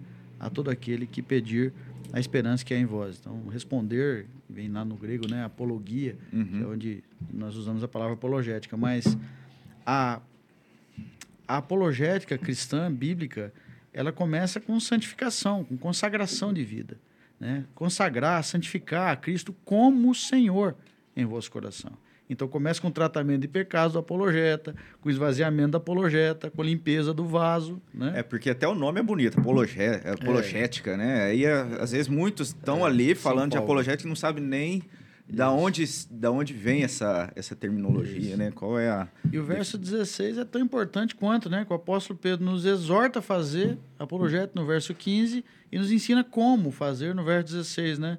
Fazendo todavia com mansidão e temor, com boa consciência, de modo que naquilo em que falam contra vós outros, fiquem envergonhados os que difamam o vosso bom procedimento em Cristo. Né? Então, não existe só uma forma de fazer. Para nós cristãos, os fins não justificam os meios. Né? É tão importante o fazer quanto o como fazer. Né? O método do Espírito Santo não é nosso. Uhum. Né? O objetivo é dele e o método é dele também. Né? Cabe a nós nos submeter a isso, é, com contentamento, inclusive. Porque é, é um desafio, mas há graça né, para isso. Uma promessa de, de graça né, para se posicionar, para não negar a Cristo. Né? Nós acabamos de ler o texto primeiro Romanos de novo, né? Uhum. Não nos envergonhar da fé, judeus, gentios, né? Então, se posicionar né, é sempre difícil, sempre é um custo. Vai haver um custo. Se você é um cristão em algum meio, seja qual for o meio, né, na sua casa, com um vizinho, né, no condomínio, no futebol, no trabalho, na universidade, em qualquer lugar, vai haver um custo por se posicionar como discípulo de Cristo. Esse custo pode ser financeiro, às vezes, pode ser um custo físico, pode ser um custo emocional, espiritual, sempre vai haver. Perseguição, né? é, né? Sempre vai haver. Mas Cristo não merece? Né? Aquele que morreu por nós. E é nesse sentido que a gente vê que a apologética tanto tem esse aspecto, vamos dizer assim, de, de ferramenta, né, ou pra, de construção de pontes para evangelização, como pode ser que seja simplesmente isso, seja simplesmente para a gente poder dizer publicamente, essa é a nossa posição. Ou seja, nós estamos marcando nossa posição por fidelidade ao nosso Deus e pode ser que não, não, não ocorra nenhum resultado de conversões, né? Mas pelo e até a gente sofra por conta da posição que a gente assume publicamente. Imagino que talvez isso aconteça aí na área acadêmica, né, de professores que poderiam de repente é, ser promovidos ou ter uma posição de maior Sim. destaque e de repente, olha, ele é cristão, as crenças dele parece que não se coadunam bem com as teorias que a gente abraça aqui. Sim. Isso acontece na academia? Sim, acontece é. no meio? Acontece, sim. Essa perseguição ela nem sempre é tão exposta, às vezes ela é velada, né? Isso está falando, né? É, às vezes ela acontece mais na, na negativa do que na afirmativa, né? Quer dizer, na retirada de oportunidades, né? Na... Por exemplo, verbas para pesquisa. Você acha que às vezes pode acontecer isso? De... Acredito que sim. É, eu não, não, não, duvidaria. Numa né? solicitação né? de verba e tal, não vamos não liberar para esse projeto, porque... Não duvidaria, mas sempre de forma velada, né? Você nunca sabe exatamente. Por isso que é difícil falar, foi por causa disso, você não está vendo o coração de quem né, avaliou né, o projeto, ou, é, aprovou ou desaprovou, né, ou rejeitou. Mas é muito provável, vou colocar nesses termos para ser mais preciso, é muito provável que seja por causa de uma posição clara, do posicionamento claro do né, cristão, da cristã que está lá no, no meio hostil como esse. Né? Uhum. Então sempre vai haver um custo. E né? aí é, vale aquela máxima né, de confiar sempre em Deus, né? Porque não dá para ter identificar na maioria das vezes o, de onde está vindo né, o, o bombardeio, seguir confiando em Deus. Mas o pastor Misael citou aí, ele usou um termo construir pontes, né? E até pensando nesse contexto, eu imagino que duas existem duas possibilidades assim para que ele é, crente ali, que está é, assim, buscando servir a Deus num meio acadêmico, que está ali no, no, ambiente hostil da universidade, é, que, ele, que ele precisa avaliar muito, ter muita sabedoria. Que uma, ele, ele não se dedicar e não ser ali um, um aluno exemplar e, e, ter essa consciência que ele está ali sendo alguém é, que é inegável ou que não é uma opção ele ser um, um, um servo de Deus ali, e o outro problema também é, às vezes, ele perder de vista essa, essa sabedoria e querer defender e, às vezes, comprar muitas brigas e causar até um problema. E, ao invés de construir pontes, ele até... Aquele indivíduo beligerante, é, né? Que está brigando, brigando o tempo todo, né? Exatamente. Então, é. são duas questões que muitas vezes a gente conversa, conversando com os jovens, ó, aquele que procura estar tá ali, ele precisa saber disso, ser um bom aluno, né? Acho que o senhor também, você também falou ali também essa importância, né, do aluno ser um bom é, aluno, na, na, dar um testemunho e ele também ter essa sabedoria de, de lidar, né, com toda a clareza e até a luz desse texto de, de Pedro também, né, que ele estava nesse ambiente, ele vai, vai falar que o importante ali é testemunhar Cristo. Quando me perguntam sobre esse assunto, muitos jovens perguntam depois de esses eventos sobre apologetas, a gente fala, às vezes alguém vem depois no cantinho assim conversar, olha, professor, está tendo um problema assim, assado, uhum. e explica né, aquela situação difícil que ele está enfrentando lá. Normalmente tem um conflito como esse, às vezes com um professor ou com outro colega, alguém que está numa posição mais confortável, né? Que ele, assim, é difícil, né? Lidar nessa situação de fragilidade. Mas, assim, é, primeiro, é, o que eu falo normalmente é, é, normalmente é a mesma coisa, né? Quer dizer, cuidado com o testemunho, peça graça a Deus, né? Por causa das nossas falhas, né? A parte mais difícil a parte mais fácil é ler o livro de apologética. Uhum. Né?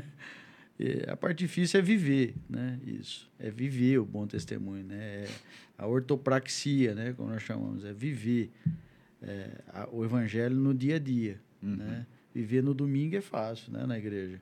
Relativamente fácil. É. Mas viver na segunda, terça, quarta, quinta, sexta, sábado e também no domingo é que é difícil. Então, eu costumo dizer né, para esses jovens, para eles darem um bom testemunho, para ter acesso ao coração né, desse Então, tratar com respeito, estudar né, para a prova, tentar tirar boas notas e tal. E talvez é, a, a, é, Deus abra uma oportunidade no coração para você falar e você vai ter um acesso muito diferente que você teria só sendo beligerante. Ah, uhum. Ah, né? Achando conflito em tudo, né? Qualquer oportunidade. Às vezes a pessoa nem fala com a intenção né, de trazer o conflito, mas você pega aquele gancho. Então, a sabedoria é muito necessária para tudo na vida e também nessa área. Você escolher os conflitos que você tem que se engajar ou não. Né? Eu costumo dizer, de novo, respondendo perguntas desse jovem, né? mas quando eu tenho que ir adiante ou frear? Eu falo, esse é o mesmo desafio que eu tenho na minha vida cristã. É. Né? E a coisa mais difícil para mim é saber quando acelerar e quando frear. Né? Mas uma dica é essa. Num ambiente como esse, numa situação de conflito, seja em sala de aula ou no ambiente de trabalho, qualquer onde esse conflito surja naturalmente e um assunto polêmico surge, o confronto a nossa visão de mundo diretamente, é, vai ficar claro. O Espírito comunica né, também a nós internamente, mas vai ficar mais claro quando o nosso nome aqui for manchado, você talvez possa passar, deixar de lado uhum. e é, engolir esse sapo e pelo evangelho ficar calado, para dar um testemunho, né? Sofrer o dano em vez de causá-lo. Mas quando o nome do Senhor for achacrado na sua frente, o evangelho for lançado na lama diante de você, sabendo que você é um crente, né? Porque se você se posiciona, fica claro é, que você é um discípulo de Cristo, uhum. né? Então, se, se aquela ofensa, é, ofensa é direta ao nome do Senhor, o evangelho na sua frente, aí talvez não haja como você. Uhum. É, aí seria um bom combate de, ser... Isso, bom combate, combatendo um bom combate. Né? Tem situações onde você sabiamente vai é, precisar se retirar para não dar um mau testemunho. Uhum. Né? Ficar em silêncio, talvez em outra oportunidade ou individualmente, porque às vezes tem o chamado efeito manada, né? em grupo, né? É, às vezes falta de sabedoria enorme, né? Você se engajar. Mas talvez no tete até depois numa conversa, convidar para um café, oferecer um cafezinho. Olha, sobre aquele assunto, eu queria te dizer claramente, a minha posição é essa. Falar hum. com gentileza, com respeito, mas com objetividade, clareza. E é. entra aquela questão da santificação, Isso. né? Na, começa a apologética com santificação. Muito bonito, achei muito mas eu estou te devendo a história, né, do homem que é, acreditava porque é um ambiente, assim, é, é mais ou menos é isso que, se, que acontece, né? Os é. jovens vão se deparar com essas pessoas que estão ali fechadas, mundo, né? né? É. Essa ilustração é ótima, né? Lá do, do Jason Lyle, eu li lá no livro dele também. É, diz assim, né? Ilustração que um dia um homem é, amanheceu acreditando que estava morto, convencido, convicto de que estaria morto. Ele falou para sua esposa ainda lá na cama, olha, eu, eu amanheci morto. E ela, óbvio, levou na, na gozação, na brincadeira, deixa de onda, vamos levantar, tomar um café. Era um sábado, um dia livre. Eu falei, não, eu estou convencido, eu estou morto. Né? Não levantou nem da cama. Aí ela foi ficando preocupada, chamou o médico da família, né? muitos anos atendendo eles, o médico veio e, oh, que história é essa, fulano? Você está dizendo que que está morto, né? Deixa de brincadeira. É, e eu, não, eu estou convencido. E o médico foi fazendo pergunta, mas cada pergunta que ele fazia, o homem tinha uma resposta clara, né? Ah, mas você está se movimentando, como é que você pode estar tá se movimentando seus lábios? O homem falou, não, são os espasmos pós-mortem, alguma coisa assim, né? Movimentos involuntários de cadáveres. Ele tinha uma resposta pronta. Né? Até que o médico teve uma ideia. Perguntou, você acha que homens mortos sangram? Aí o homem pensou, falou, não, o coração para, então não tem sangramento, né? Então me dá seu dedo. O médico pegou uma agulha, fez um furo no dedo do homem, obviamente saiu sangue. E o médico, todo animado, disse: Olha aí, o sangue. E o homem disse: Pois é, doutor. Parece que homens mortos também sangram. Ou seja, ele teve que mudar a conclusão, porque ele não mudava a sua cosmovisão. A lógica é, dele estava centrada contra ali. todas as evidências, né? Ele teve que mudar a sua conclusão. Então, é, esse é um parece é um exemplo hiperbólico, né? Uhum. Exagerado, mas é um exemplo muito real do que acontece né, no dia a dia nesses ambientes hostis, principalmente, né? Quer dizer, as conclusões elas já estão prontas, né? Você vai caçar nos dados, né? Algo que favoreça aquela conclusão, né? Quer dizer, a teoria da evolução, né? É um é, um, né, é uma coisa difícil de engolir, principalmente para um químico. Né? Você uhum. pensar na abiogênese, na evolução das moléculas, né? É ainda mais difícil. Estou uhum. falando nem da parte biológica, né? falando da, da parte química, como a não vida gerou vida. Né? Mas, quer dizer, eles caçam nos dados né, os, é, as evidências para comprovar uma conclusão que já está pronta por causa da visão de mundo. Né? E essa visão tem como principal objetivo banir a Deus. Uhum. Né? Banir a Deus do, do trono, né? do governo que ele tem sobre tudo. É, a gente pensando, um dos aspectos hoje mais atual com relação à ciência, o desenvolvimento científico, está dentro da tecnologia. Né? Então, a gente tem caminhado nesse avanço tecnológico, até a gente começou a falar um, um pouco mais ali, até citou a questão da inteligência artificial, mas é isso, é, é, a gente precisa ter toda essa essa noção real né, da, da, de como é complexo e, e como a gente está imerso em um ambiente que exige do cristão ele estar tá sempre com essa disposição e busca da dependência de Deus, sabedoria, né? E aí a gente vê esses debates e hoje é o mais atual a questão da inteligência artificial, mas também tem um aspecto positivo de tudo isso, de estar tá ali lidando com isso com a tecnologia, com a ciência e no avanço tecnológico, no avanço científico, o grande benefício que a gente desfruta disso, mas a necessidade de, de prudência, né, de sabedoria. E um dos, dos temas que foi abordado numa das suas aulas foi essa, essa forma do, do cristão saber lidar né, com esse avanço tecnológico. Né? E como é que é isso hoje na prática? Assim, o senhor falou lá, eu gostaria que a gente entrasse agora mais nessa. Você está falando especificamente da inteligência? Da inteligência artificial. É. O, o, reverendo Robson, só lembrando também que a gente tem, a gente colocou ontem na igreja que se alguém tivesse alguma pergunta podia encaminhar, só é, informando que temos duas perguntas que foram enviadas. Ah, legal. De ontem também. Ah, de repente, se o senhor já tiver aí, quiser a gente introduzir. Posso, posso fazer as perguntas Pode. agora? É, então, só colocando aqui as perguntas que foram enviadas ontem. É, uma delas é a seguinte: elas foram enviadas pelo Vitor, né? O Vitor tem frequentado nossa igreja, ele ainda não é membro da igreja, mas ele e a esposa estão lá. Ela também fez algumas perguntas, que ambos são professores, lidam com, estão lidando com desafios diferentes nas instituições onde se encontram, né? Uma das questões é a seguinte: é, Olá, doutor Marcelo, sou professor do ensino básico, me formei em filosofia, fiz um mestrado, agora estou me graduando em física Sei que não existe aplicação neutra das ciências, mas que todas são frutos de uma, de uma cosmovisão.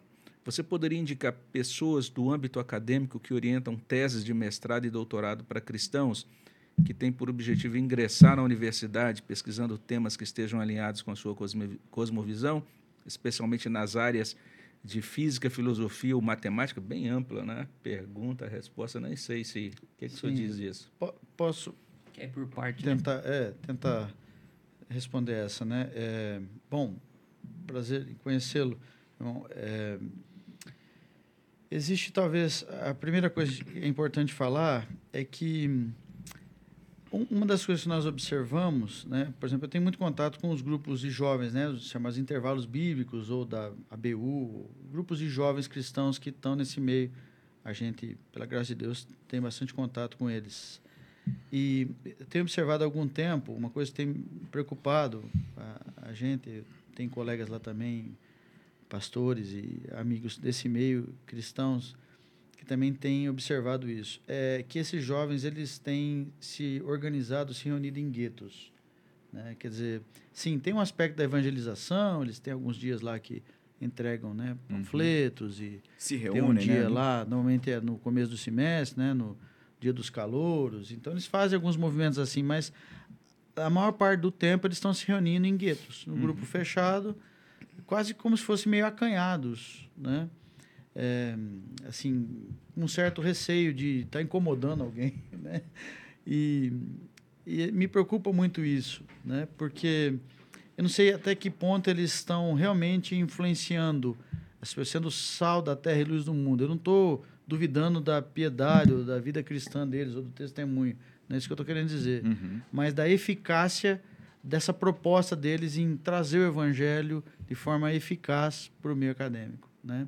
Então, respondendo, linkando né, com uma pergunta, assim, talvez a saída não seja. Você não vai encontrar muitos professores cristãos, né, no meio acadêmico.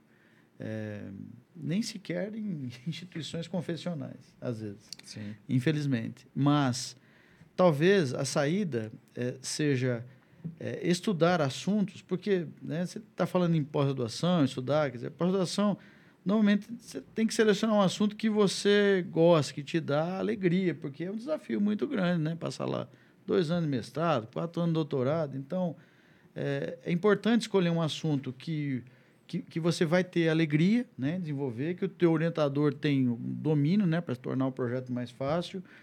Então, talvez seja mais interessante achar um assunto desse tipo que traga alegria, que não seja um assunto que eu quero dizer com um assunto né, cristão ou bíblico, talvez não seja assim, para estudar a arca de Noé, os efeitos, sabe, geológicos do, do dilúvio, mas seja um, um, assunto comum de estudar uhum. o espectro infravermelho de uma molécula de água, né?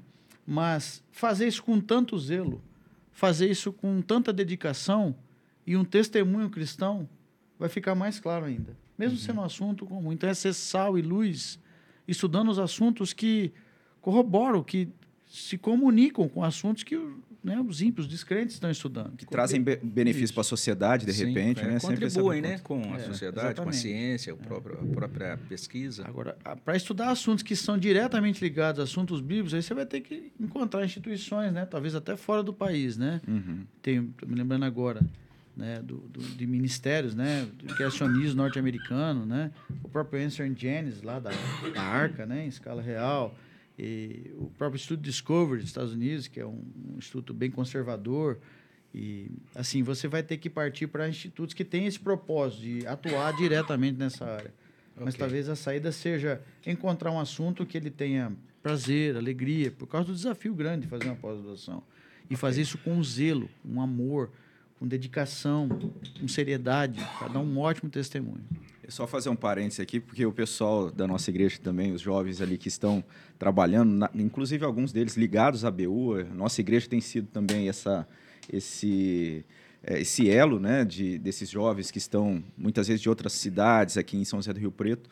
Então, pela graça de Deus, a gente tem conseguido é, ser aí um suporte para o pessoal da BU e então fica esse incentivo ainda mais, a gente vê a dedicação até desses, desse grupo, né, da, desses trabalhos da ABU nas universidades, tanto na FAMERP, na Unesp, surgindo em outras universidades, e não de não agirem dessa forma, né, fechados ali, sempre procurando é, estar ali em evidência, buscando trazer pessoas, né, e perdendo e não é, perdendo de vista essa é, esse, esse trabalho no aspecto de realmente estar tá ali servindo, é, ajudando a própria instituição. Né? E a gente tem visto isso no, no, trabalho dos jovens da nossa igreja que estão envolvidos. Eles têm toda essa preocupação. Isso fica algo só para registrar e incentivar mais ainda. Né? E eles trazem, né? Alguns jovens. Trazem, sempre tem visitantes, pessoas que não o são de igreja. O tempo todo estão trazendo, graças a Deus. Né? É, envolvidos também com outros trabalhos da da própria universidade ali, o diretório acadêmico. Então, eles estão tão bem... É muito bom Ótimo. a gente ver isso acontecer. Isso é muito bom, né? Nós estamos falando mais da BU aqui porque é mais conhecida, né? É. Lembrando que existem outros grupos desses, é. né? Uhum. Que atuam também, né? Eu tenho lá em Recife um grande amigo dos meus maiores amigos lá, é um, é um pastor batista, inclusive é, serviu a BU muitos anos e ainda serve, o Marcos, quero mandar um abraço para ele, inclusive, Marcos Bezerra. É, e nós temos conversado, né?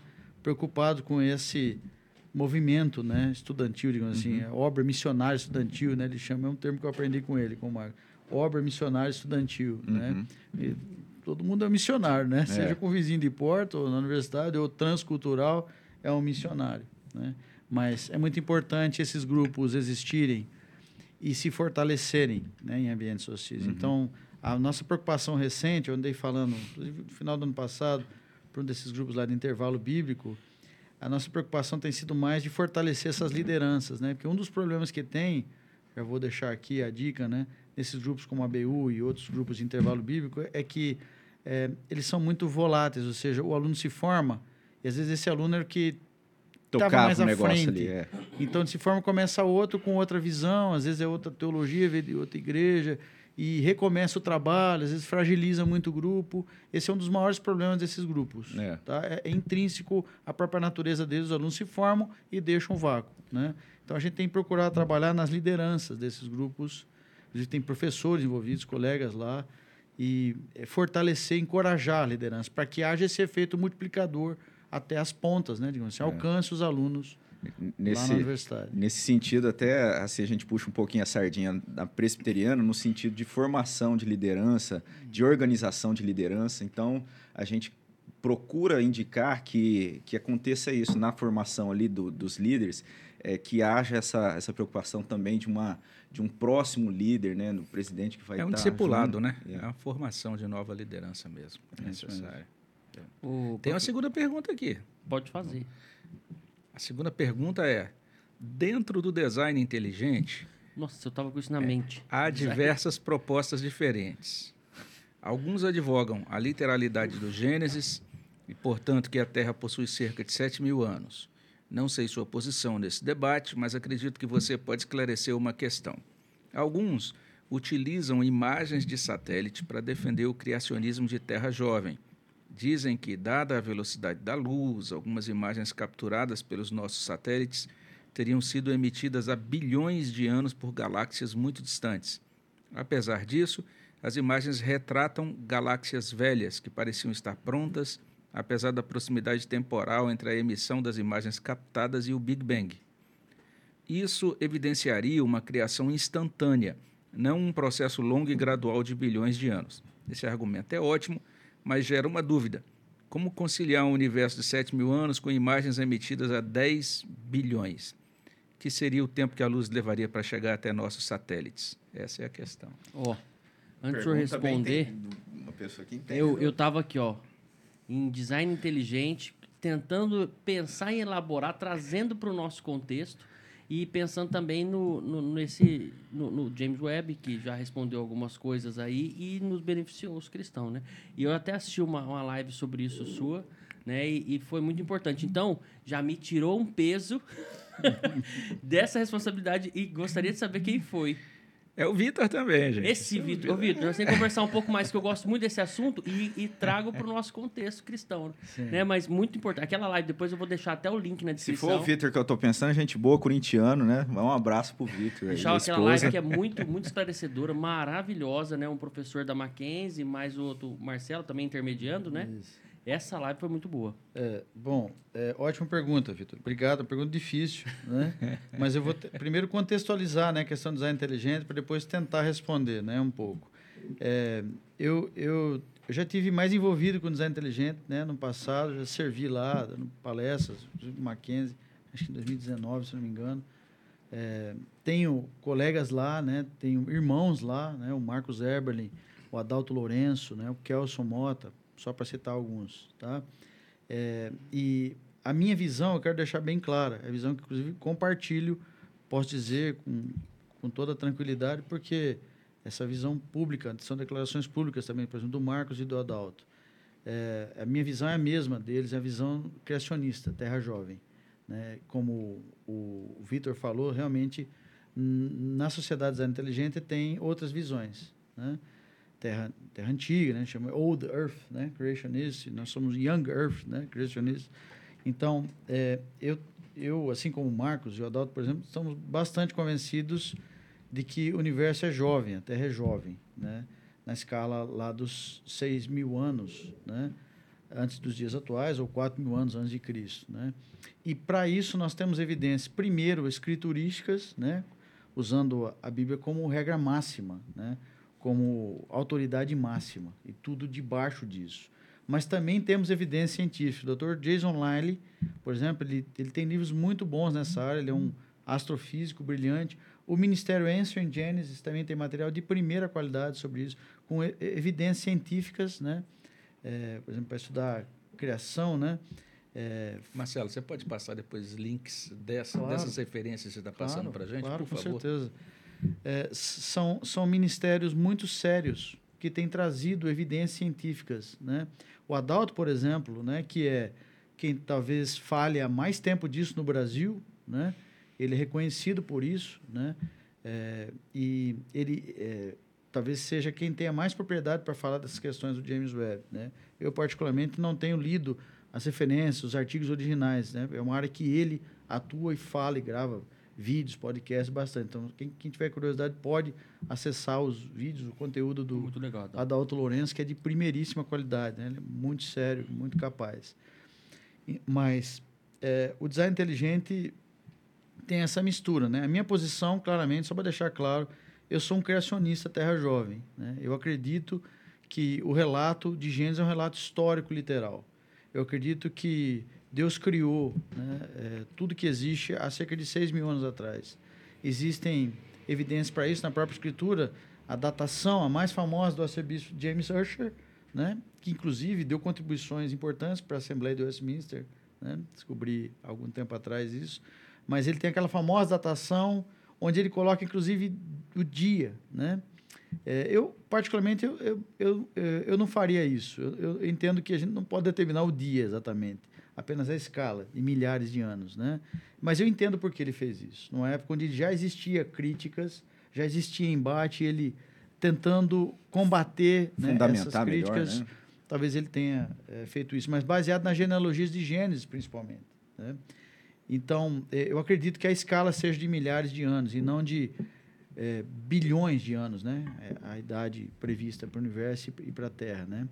E há evidências, repito, escriturísticas, em primeiro lugar, usando a Bíblia como regra máxima, como né, eh, autoridade máxima. Mas também há evidências científicas muito claras, né? É, poderíamos falar ampassando disso, né? As imagens do James Webb, inclusive me lembrei agora antes que eu me esqueça, né? Tem um livro do Dr. Jason Lado que fala sobre esse aspecto da velocidade da luz. É um livro onde ele fala, é, é, não sei se eu vou me lembrar que é um título grande, mas ele fala da teoria da relatividade de Einstein.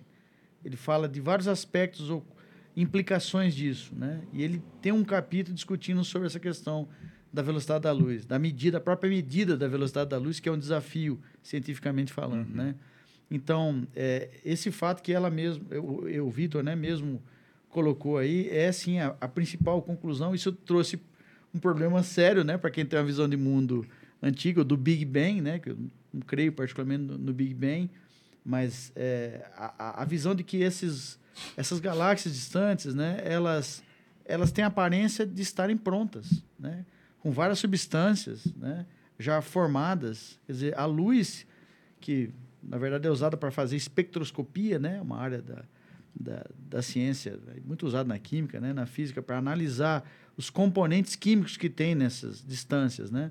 Isso chega através dessa luz irradiada e é analisado de forma espectrofotométrica.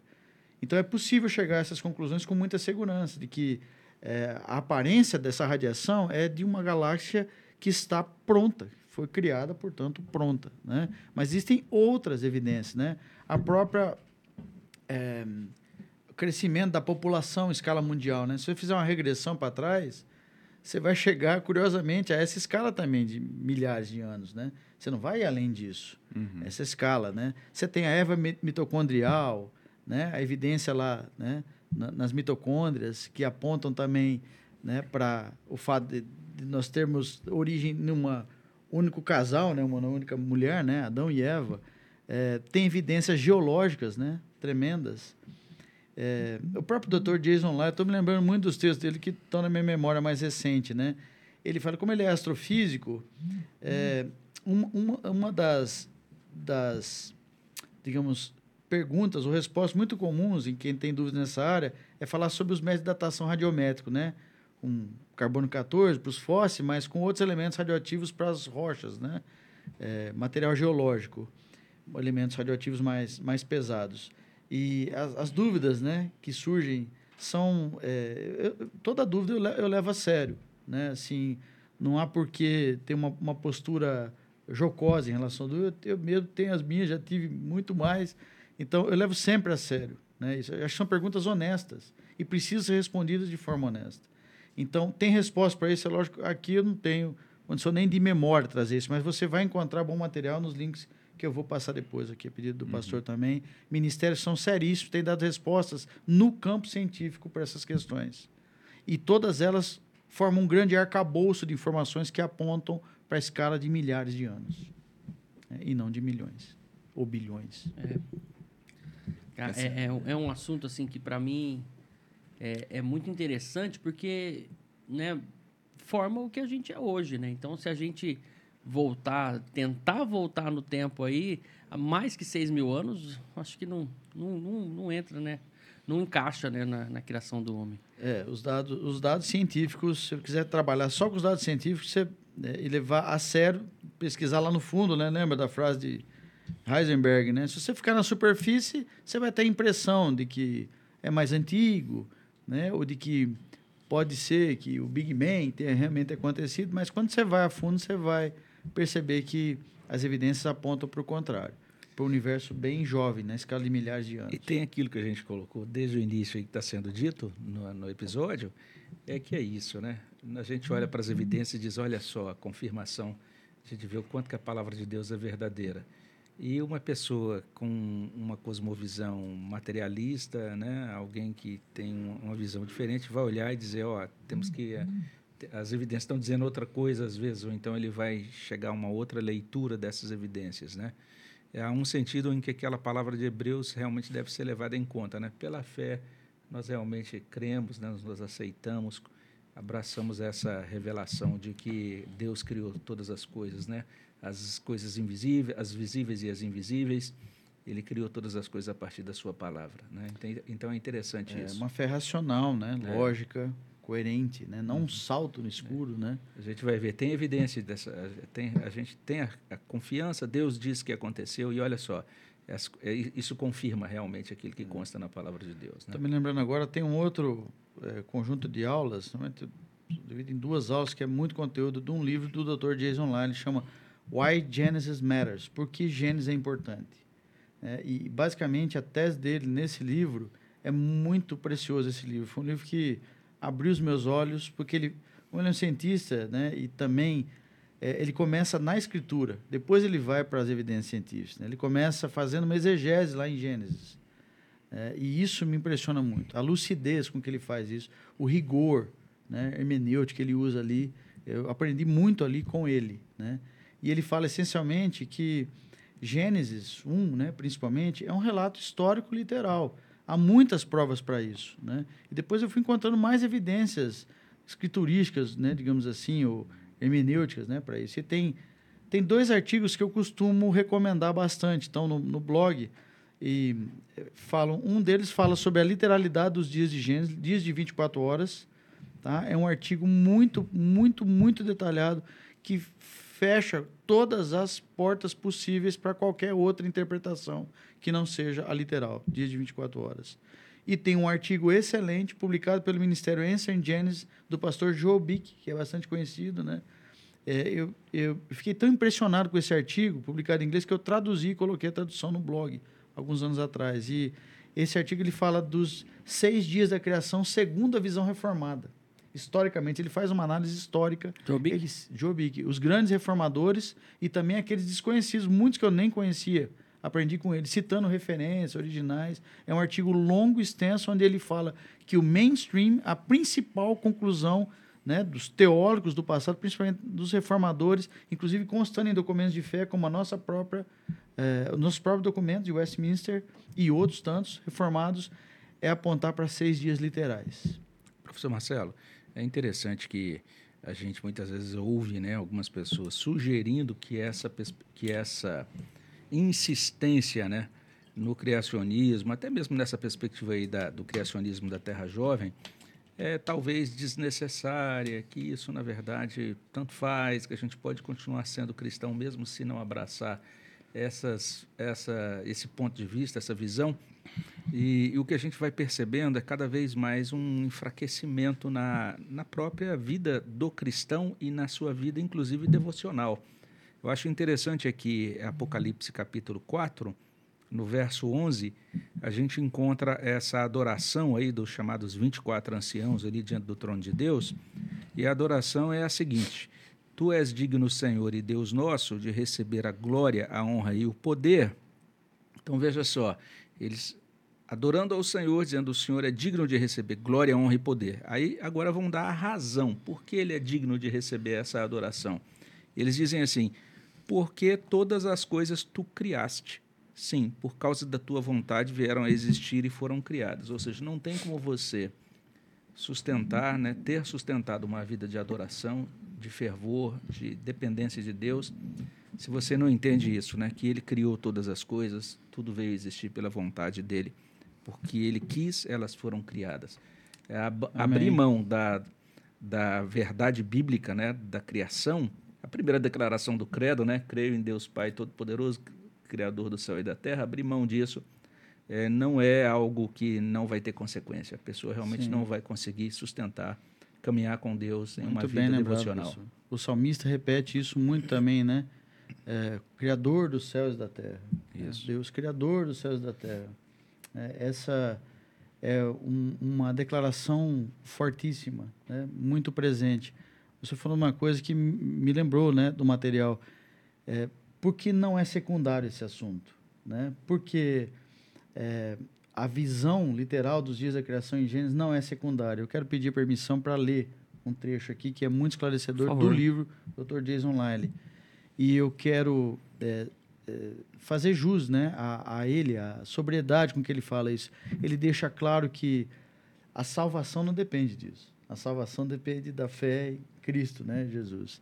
É só por graça, por meio da fé. Ele deixa muito claro. Quer dizer, você lê, acreditar ou não né, nos dias literais de criação, ou seja, uma terra jovem, uma terra antiga, não é pré-requisito para a salvação. Né? Quero deixar bem claro isso. Uhum. Ele é muito sóbrio.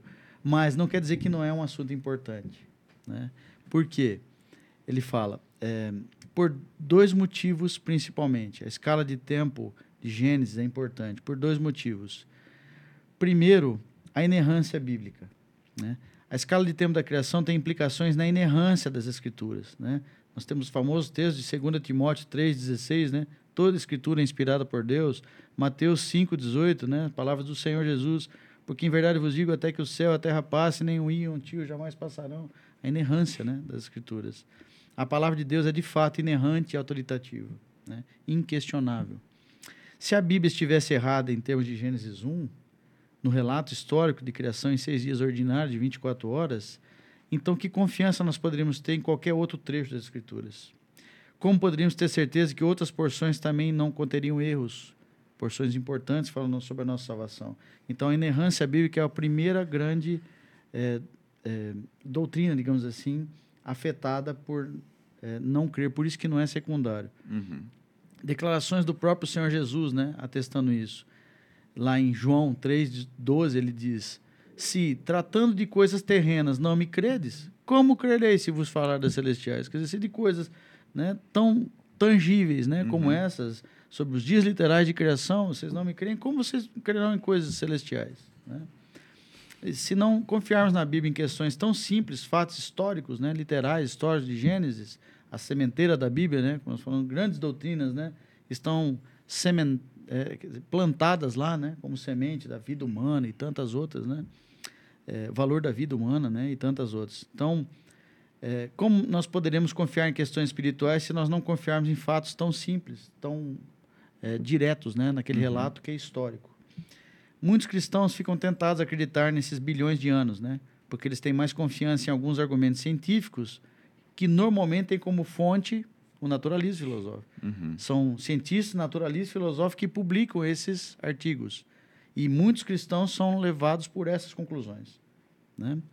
Então, por isso que é importante se alimentar ou tentar consultar esses ministérios que defendem o criacionismo de forma muito séria, científica, rigorosa. Né? Depois eu posso passar alguns desses links. Contudo, os cristãos prontamente aceitam a ressurreição de Cristo, o nascimento virginal, transformação da água em vinho e outros milagres tudo que é rejeitado pelo naturalismo filosófico, né? Um crente ele vai aceitar isso, né? Uhum. Alguns argumentam, mas estes eventos são milagrosos, né? Estão além das leis naturais, é isso? Mas pensem bem, irmãos, a própria criação não é um evento milagroso, né? não é sobrenatural. Deus criou o universo, ele não faz isso todo dia, né? Algo que ele não faz todo dia. É um evento sobrenatural. Então, nós não podemos arbitrar, arbitrariamente descartar a possibilidade de uma ação sobrenatural de Deus em Gênesis. Né? É um milagre nesse sentido, é uma uhum. criação sobrenatural. Né? E o segundo motivo, então, o primeiro é esse, né? Para não descartarmos esse assunto como secundário, né? Ou irrelevante. O assunto da literalidade de Gênesis. O primeiro é a inerrância bíblica. E o segundo é a relação do pecado com a morte. Esse talvez seja ainda mais grave do ponto de vista teológico.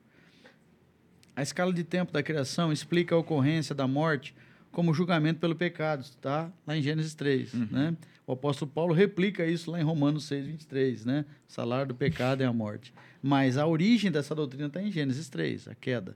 Né?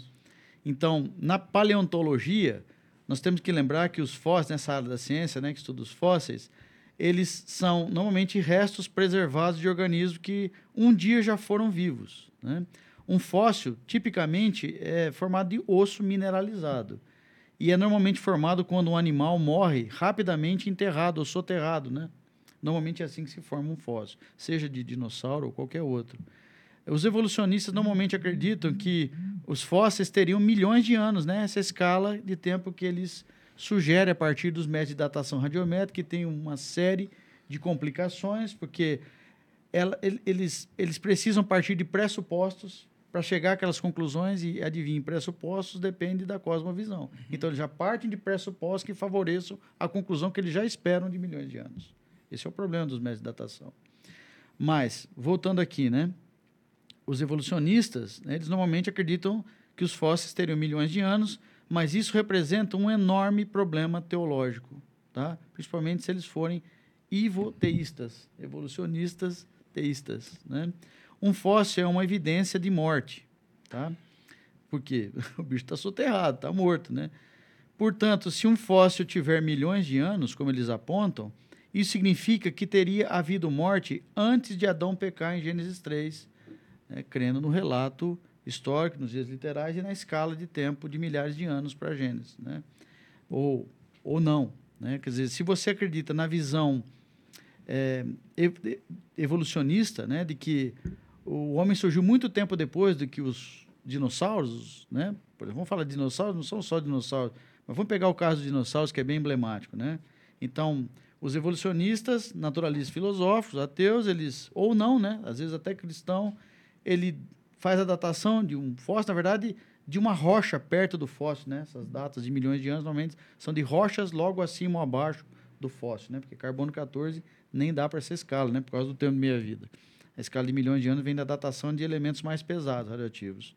Mas eles fazem essa datação e isso aponta, né, no registro ou na, na, na teoria da evolução que esses animais, né, como dinossauros e outros, teriam precedido o homem, né, na linha do tempo, né, digamos assim. Então, ora, se você acredita que essas mortes, se esses fósseis foram gerados há milhões de anos, foram fossilizados há milhões de anos, ou seja, mortos há milhões de anos, isso significa que teria havido morte antes de Adão pecar, porque no relato deles, Adão teria surgido muito depois como resultado da evolução. Percebem? Sim. O problema disso, a morte ter surgido antes de Gênesis 3 você destrói toda a argumentação de Paulo de que por meio do primeiro Adão entrou Isso. a morte. Exatamente. Então, se os fósseis, os fósseis, mais ainda, eles não são apenas evidência de morte, mas alguns também contêm evidências de doenças. A ciência da paleontologia está tão avançada que eles, analisando os fósseis, eles encontram evidências de que aquele animal, quando vivo, pode ter sofrido de artrite, câncer, até outras doenças, a partir da análise do fóssil tão avançado que está essa área da ciência. Então, é, se eles forem, de novo, datados com milhões de anos, é evidência de que teria existido doenças, né? É, milhões de anos antes do ser humano, né? Na visão uhum. deles da evolução. Mas aí nós lembramos de Gênesis 1:31, né? No final do relato da criação, né? E Deus foi falando a cada dia, isso era bom, isso era bom, era bom, era bom. E no último dia, né? É, no sexto dia, né, no último dia da criação, antes de descansar no sétimo, viu Deus tudo quanto fizeram, e eis que era muito bom. Houve tarde de manhã o sexto dia. Uhum. Como poderia a criação perfeita, muito boa, segundo o próprio Senhor Deus que a criou, estar repleta de doenças e morte?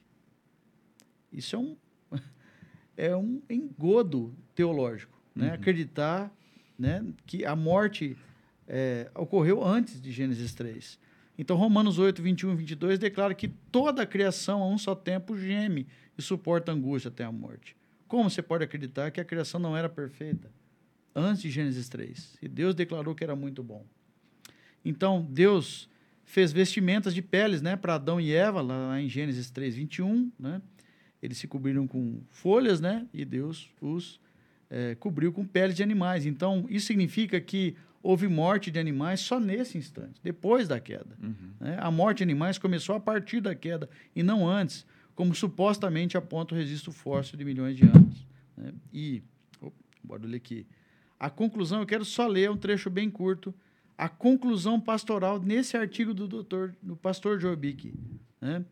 O artigo chama, traduzido né, para o português, Gênesis, uma visão reformada dos seis dias da criação. Ele coloca essas evidências, inclusive usando documentos né, históricos da igreja, símbolos de fé, não só os nossos, de Westminster, mas de outras igrejas também reformadas.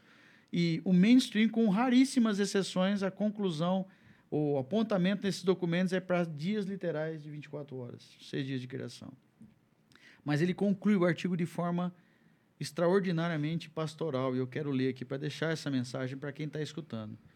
Ele diz: na reforma, do é, pastor Joe na conclusão desse artigo, na reforma protestante, Lutero, Calvino e outros importantes reformadores adotaram a leitura literal de Gênesis, como o resultado de que eles acreditavam em uma criação em seis dias, dias literais, 24 horas, cerca de seis mil anos atrás, segundo os relatos lá é, de, de genealogias, né, por exemplo, de Gênesis.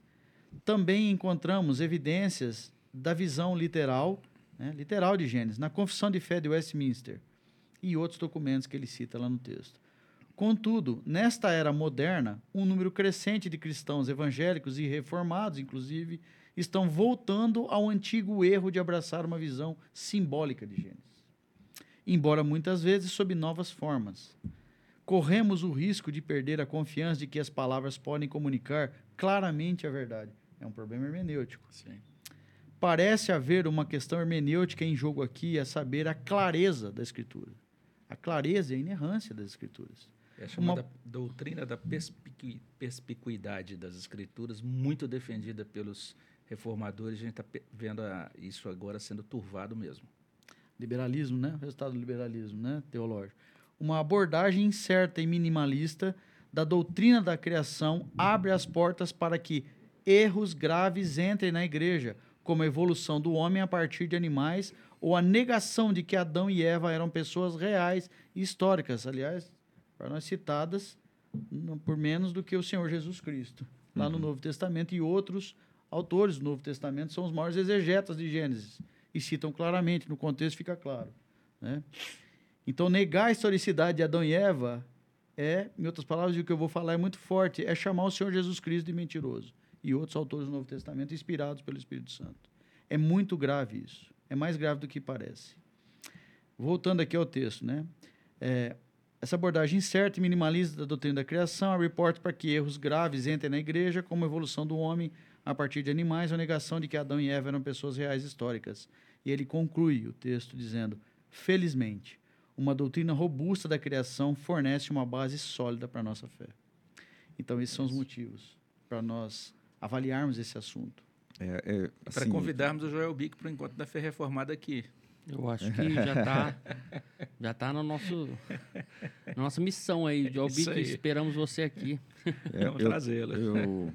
Pensando assim, isso no mínimo, né, a gente chamar atenção para esse aspecto, para a relevância dessa leitura de Gênesis nesses moldes, é no mínimo algo assim para aquele que tem uma postura diferente dentro do criacionismo, é, sendo né, e, e, tomando uma postura honesta, no mínimo, para refletir seriamente sobre, sobre isso, né, sobre essa relevância.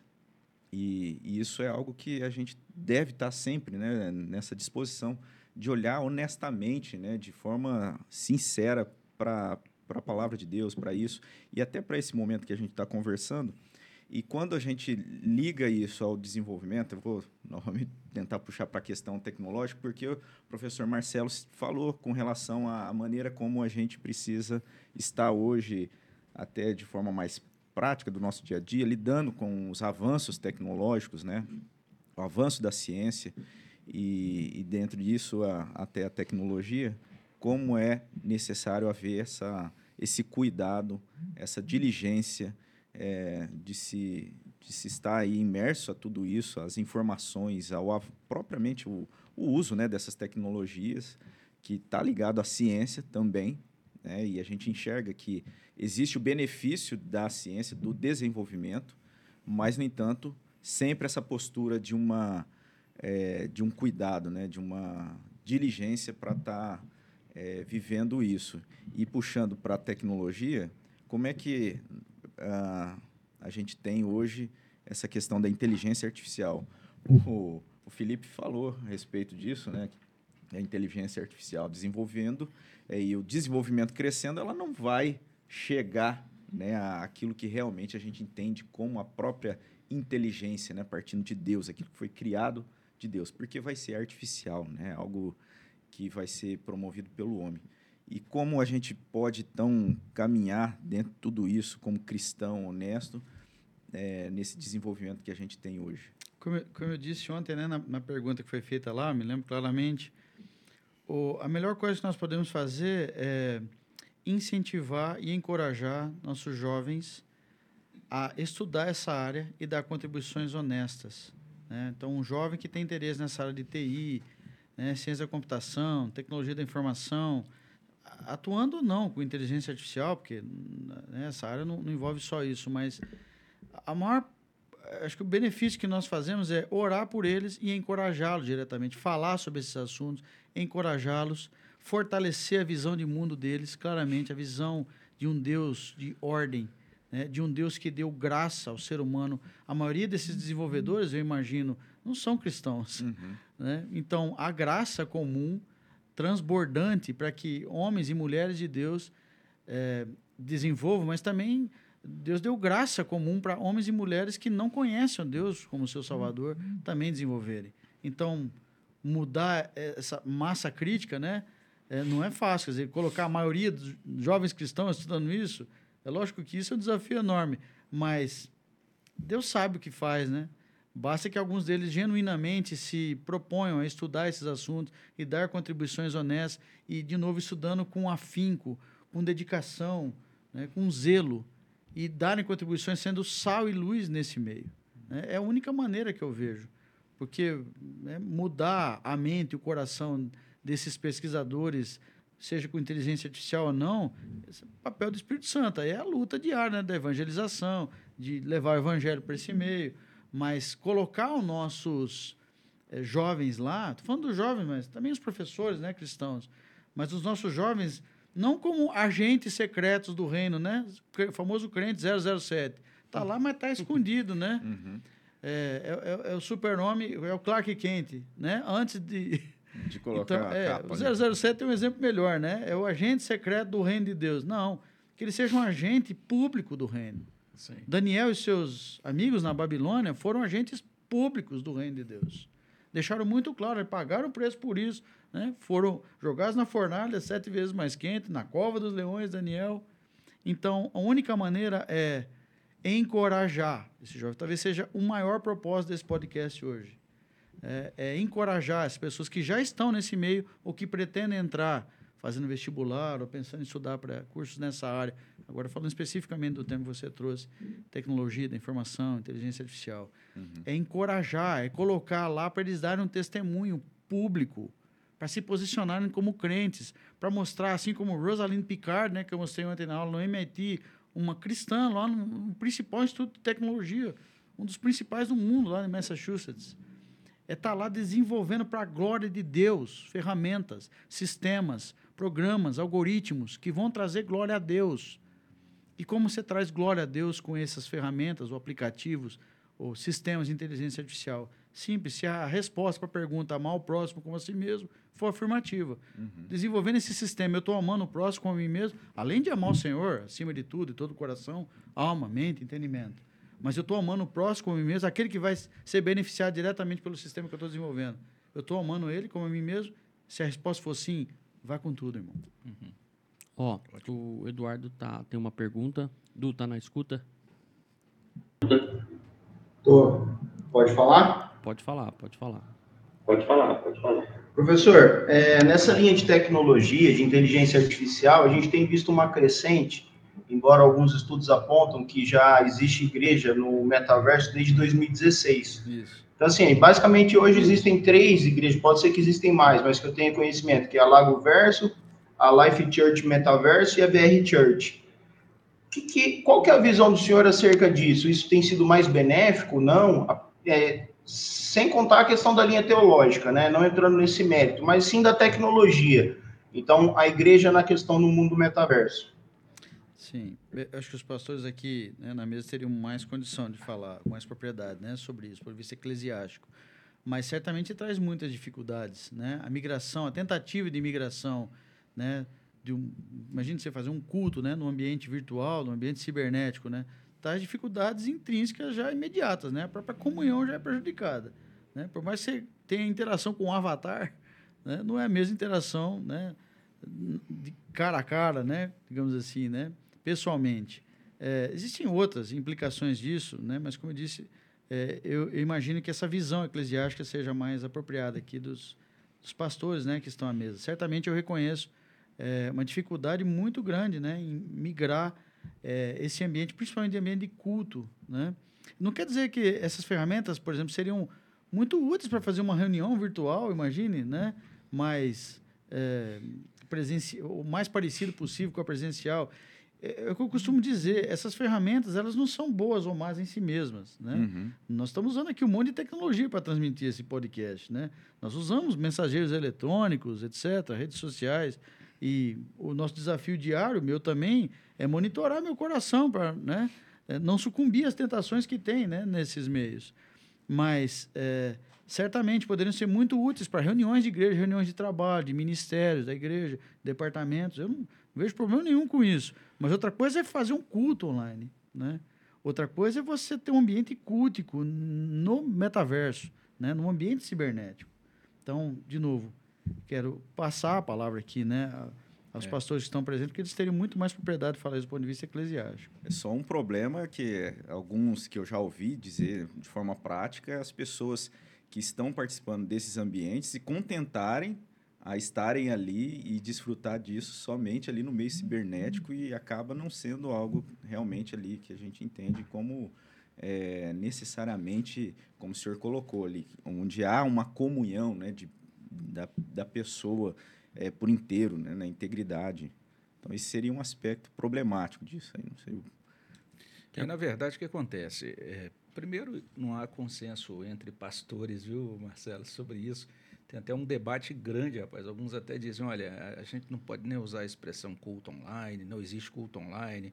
Eu, por exemplo, acho que não há problema nenhum usar a expressão. A gente, desde o início da pandemia, a gente está tá divulgando aí, realizando nossa atividade. Nós não paramos em nenhum momento. É, quando não pudemos mais reunir presencialmente, a gente, a gente realizou as nossas reuniões por meio de transmissão e chamando de culto online. Então a gente não tem problema com isso, mas alguns têm mais dificuldade. Mas o metaverso tem um desafio diferenciado, né? porque não é só a transmissão de um conteúdo online, é a migração, né, vamos dizer assim, de uma vida presencial para um, um, ambiente todo online. Tem um, uma discussão grande sobre isso, eu estou fazendo algumas leituras sobre isso, e o que a gente percebe é literalmente isso. Veja só, isso, é, pelo menos numa primeira avaliação, está sendo considerado problemático porque nega a criação, no sentido de que Deus nos deu corporeidade, né? Ele criou um universo físico, né? Então existe hoje, por exemplo, é, uma ideia, inclusive implementada por grandes corporações como a Google e tudo mais, no sentido de que o homem migre a sua vida, né?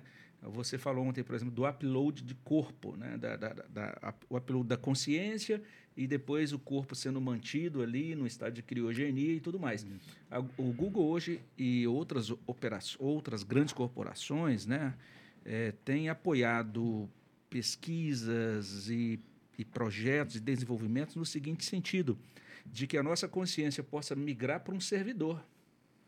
E a gente vai viver é, no ambiente digital apenas. Não vamos precisar de corpo. Nós vamos existir lá.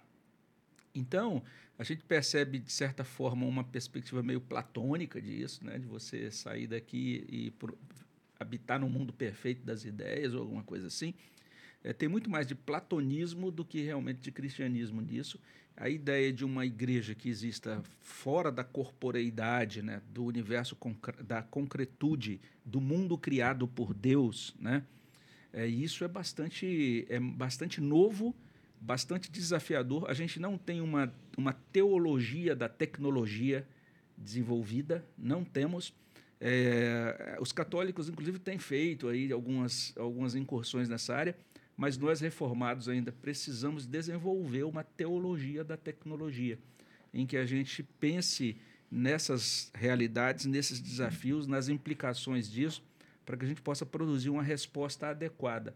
Então, estamos num processo aí que de abertura de nova frente teológica que não tem sido percebido por muitos pastores ainda. Alguns pastores simplesmente veem isso, puxa, é estranho, então é assustador, etc. Abraçam algumas teorias de conspiração que são divulgadas aí que dão respostas fáceis para isso, mas é realmente porque o desafio, a, a, proposta é essa, olha, a sua vida um, é, nesse novo universo, nesse universo paralelo, ele, ela é tão relevante, ou às vezes até mais relevante do que a sua vida real. Né? Então há um problema grave com isso, porque Deus nos convida a andar com Ele no mundo dele, no mundo que Ele criou. Né? Então existe uma realidade concreta e tal.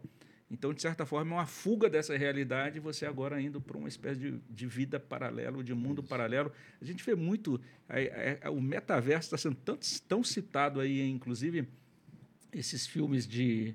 É, especialmente no universo Marvel, né? Então a gente percebe muito disso. E, e parece que a, a, a, isso está afetando realmente. E algumas igrejas estão investindo muito, dizendo: ó, o nosso futuro, o futuro da missão, o, é isso. O futuro da, da igreja está aí. Eu acho isso meio assustador. Acho Sim, que é, é, meio precipitado.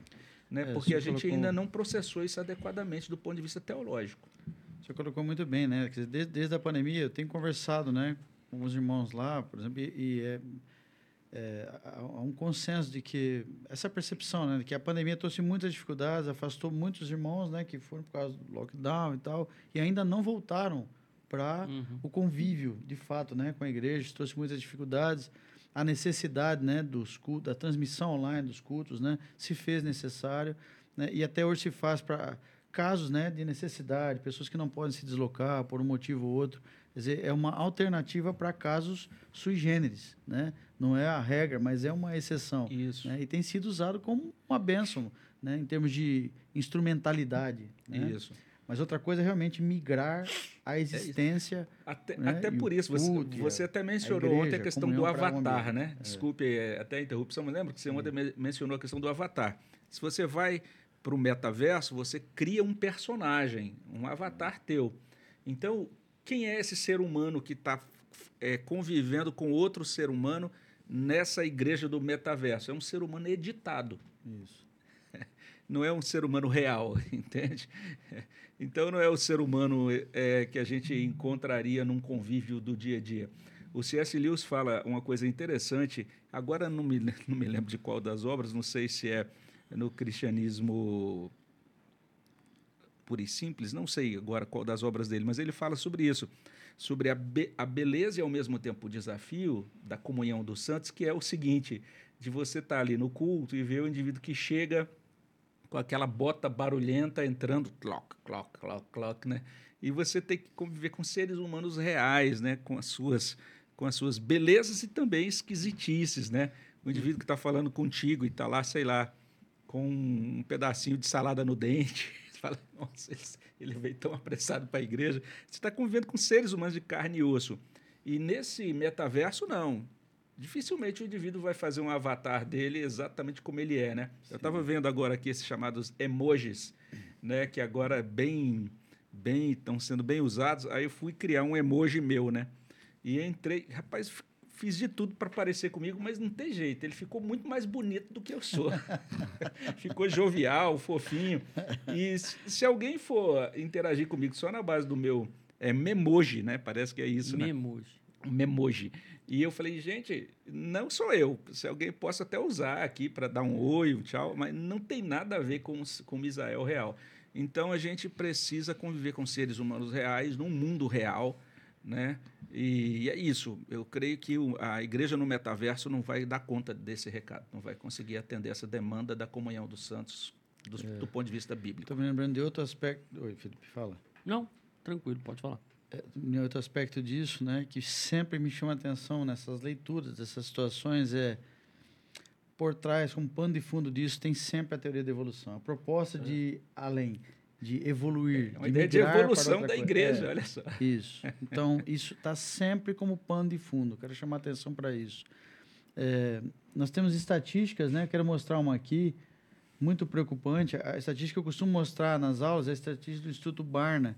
2011, se não me engano, fizeram pesquisa com 1.300 é, pessoas é, perguntando sobre qual é a relação deles com a igreja e, no final das contas, a, a principal conclusão estatística deles, uma pesquisa muito séria, com margem de erro estatística pequena e tudo, é que dos 1.300, né, que é uma amostra boa lá na, na condição deles, eles, eles chegaram à conclusão que 60% apostatam da fé por longos períodos de tempo ou é, é, indefinidamente ao entrarem na universidade ou no, ou no mercado de trabalho, inclusive. Uhum. Né? Três em cada cinco, 60% é, apostatam da fé. Né? Outra pesquisa que está relacionada com a questão do darwinismo, né? nós estamos citando aqui, é uma estatística feita por um Instituto Harris Pool, e essa foi feita online com 2.250 adultos.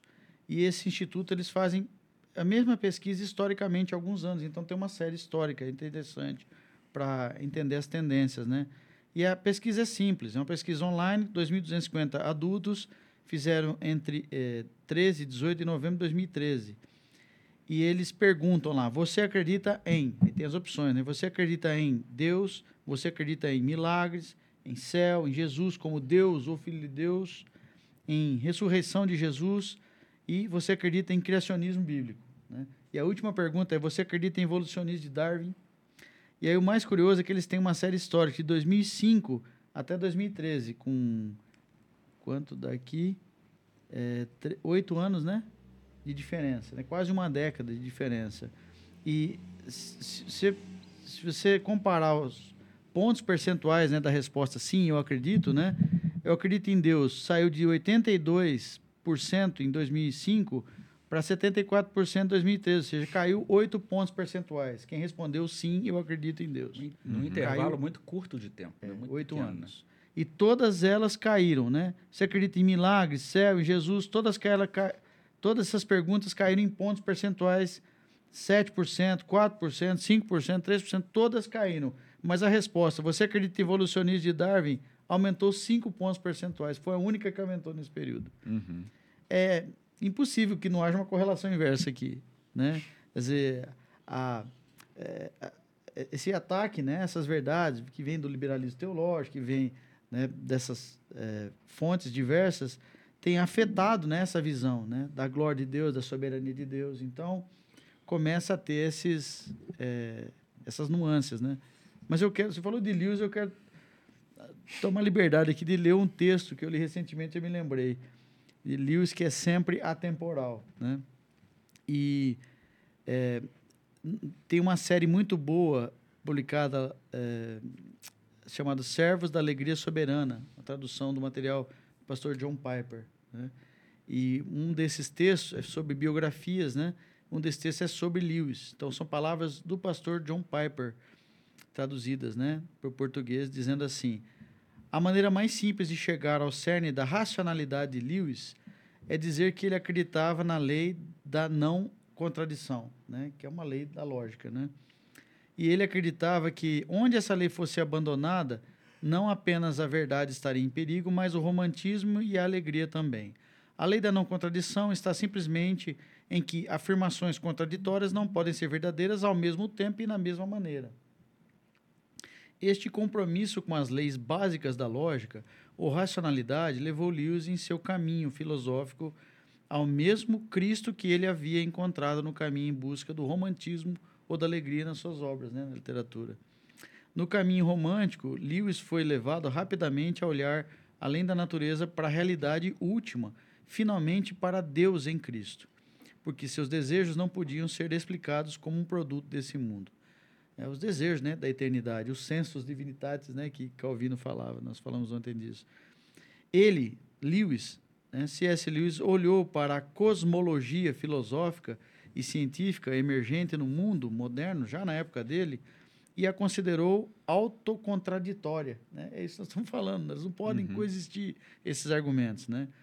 E aí, ele cita, né, o pastor John Piper, citando agora palavras do próprio C.S. Lewis, abre aspas, se eu absorvo integralmente a cosmologia científica, que exclui um Deus racional e pessoal, né, no naturalismo filosófico, se eu absorvo integralmente essa cosmologia, que exclui a Deus, não só não posso me encaixar no cristianismo, como também não posso me encaixar na ciência. Não posso nem ser um cristão, nem ser um cientista, diz ele. Se as mentes são totalmente dependentes dos cérebros, e os cérebros da bioquímica, e a bioquímica a longo prazo do fluxo sem sentido dos átomos, puxando a sardinha para a química aqui, né? se isso acontece, eu não consigo entender como o pensamento dessas mentes deveria ter mais significado do que o som do vento nas árvores, diz ele. E esse é para mim o teste final. Dizer, se não tem significado, se é fruto da matéria desordenada, então não tem significado nenhum, não tem significado maior do que o vento sem nas nenhum, árvores. Sem nenhum propósito, né? Exatamente. E aí, o, o, de novo, as palavras aqui do pastor John Piper, concluindo e resumindo né, o argumento de Lewis, que é muito racional e lógico, ele diz assim, pastor John Piper, abre aspas, em outras palavras, as pessoas modernas constroem uma visão de mundo que trata seus pensamentos como equivalente ao vento nas árvores. E então elas chamam esses pensamentos de verdade. É verdade relativa né, dos nossos dias. Chamam esses pensamentos de verdade. Lewis disse que isso é uma contradição, é uma autocontradição. O homem ateu, né, o ser humano ateu, usa sua mente para criar uma visão de mundo que anula o próprio uso da sua mente. Essa é a questão. É, é na base que isso é autocontraditório. Né? Se nós somos resultados da evolução, nós somos animais evoluídos, né? Temos ancestrais em comuns com os símios, macacos, isso anula o próprio Darwin, né? enxergou isso, a citação que eu usei ontem na aula. O próprio Darwin tinha essa preocupação. Né? Então, isso anula por completo. E essa é, essa tentativa de né, declarar a evolução como uma coisa boa. Vamos evoluir, né? Evoluir a igreja, como estamos é. falando aqui agora. Está sempre como pano de fundo. Sempre. É difícil não encontrar. Sempre. Essa autonomia e a, e a, questão, esse, esse problema que a gente citou aí da, desse universo, meta, desse metaverso, né? É, era algo assim que a gente olhava para isso há um tempo atrás, distante, assim. Pelo menos eu tinha essa impressão. Ouvia falar alguma coisa, ficava sempre ali muito dentro da, é, daqueles, dos filmes, filmes de... Né? de, de, de Sério, então. é. E hoje não, hoje é uma realidade e está muito rápida né? essa, essa mudança e a forma como isso está presente na vida. É, não só daqueles que estão desenvolvendo os produtos, não, desenvolvendo ali aplicativos, mas do indivíduo. Né? Até uma da, das questões foi lá, pô, não teria como formar ali, a partir do uso, uma, uma potencialidade de é, evangelizar, de, de, de, expandir o reino né, de forma usual. Então, isso foi uma das perguntas lá na, na aula que o senhor ministrou. E aí eu fiquei pensando nisso, né? Que existe alguns benefícios já que eu, que eu tive aí o relato, por exemplo, de missionário que chegou em locais em que ele não tinha ali como uh, apresentar o evangelho por conta da, da língua, né, dos vários dialetos, e aí ele usou de uma tecnologia para que no idioma dele né, ele pudesse transmitir uh, aquilo né, e ser ali traduzido para é, os dialetos. Então foi uma oportunidade, é uma ferramenta que ele falou que ainda é, é algo caro, que não é tão acessível. Mas, na verdade, o que a gente vê é que não é algo assim muito é, que vai trazer um crescimento. É, aliás, mudando, né? Se a gente pensar, aqueles que estão na vanguarda desses, dessa tecnologia, eles não têm interesse para que isso for, é, isso seja usado, né? De forma é, cristã, evangelístico, né? Não há essa, essa, esse desejo. Não. e como que o crente, né, da vida comum, ele deve lidar com isso, né? Como que ele deve tratar essas tecnologias já fazendo imergido dentro disso, né? É, muita coisa, né, para a gente pensar. É, é, assim, eu acredito novamente, né, que o, o, o temor, né, bom, a Bíblia, a Bíblia fala, né, os, os, livros de sabedoria, né, que o princípio da sabedoria é o temor do Senhor, né, e a Bíblia também fala que quem tem medo não está aperfeiçoado no amor, né? Uhum. Então, parece contraditório, mas não é, né? Cada um é interpretado no contexto lá hermenêutico, né? Então, eu é, acredito que o, o, o, medo, dizer, Deus nos deu, né? Um certo senso de cuidado, né? Você não vai chegar perto de um abismo, né? Você vai ter medo de chegar perto de um abismo. E isso vai proteger a sua vida, né? Então, de alguma maneira, tem um certo nível que é protetor. Uhum. Mas tem um nível que é congelante, né? Do medo. Então, assim, falar, ah, não quero me envolver com inteligência artificial, porque é muito especulativo e vai trazer grandes desafios para minha alma, eu não vou saber lidar. Me parece que é o contrário do que nós deveríamos fazer, né? É, não, peraí, se eu tenho interesse nessa área, em atuar em tecnologia da informação, eu tenho dons e talentos que eu recebi do Senhor para isso, e todos nós temos, né? Dons e talentos diversos, como membros de um corpo, né? Então, por que não usar para desenvolver nessa área? Por que não ser sal e luz nessa área? E viu, professor Marcelo, hoje, quando a gente pensa em inteligência artificial, você está tá mencionando a questão da, do pessoal da área de tecnologia. Mas o que acontece? Isso está sendo trazido hoje para os nossos aplicativos de produção de texto, o próprio pacote Office da Microsoft, Isso. aplicativos de produção de ilustração, de edição de vídeos. É, então, você vê que toda a parte de produção cultural, de produção de conteúdos, é, isso está sendo trazido para a gestão das nossas casas e tudo mais. É, é praticamente impossível a gente fugir disso. Né? Uhum. Né? O que a gente vai ter que pedir a Deus é discernimento para saber como proceder e como utilizar isso. Né? É isso mesmo. Não sei que você esteja disposto a mudar para uma caverna, né? É. Bem remota, você vai se deparar disso. E ainda assim arrisca, é. de alguma forma, ser é preciso ter sabedoria. Atingir. Porque eu acho que, em, em, alguns casos, né, muitos, muitas pessoas, incluindo alguns crentes, estão mergulhando nessas ferramentas sem essa avaliação prévia dos riscos. Uhum. Né? Por isso, como eu disse ontem, sabe, diante de uma decisão, se eu vou usar essa ferramenta, ou se eu vou enviar tal informação sensível por meio desse aplicativo ou né, dessa ferramenta, eu precisa avaliar antes, nem que seja com uma oração de 15 segundos, se for urgente, né? e avaliar e tomar decisão diante de Deus, pedindo graça, misericórdia né? e sabedoria. Né?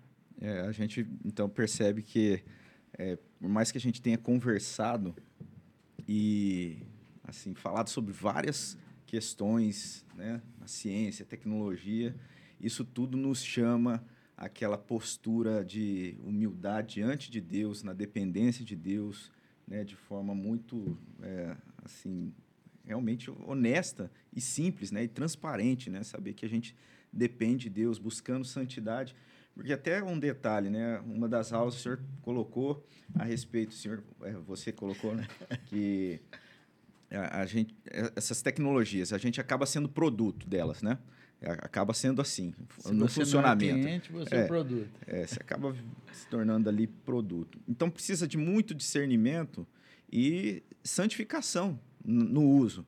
Porque se isso acaba gerando ali é, mais fornecimento, você precisa fornecer algo que realmente venha glorificar a Deus.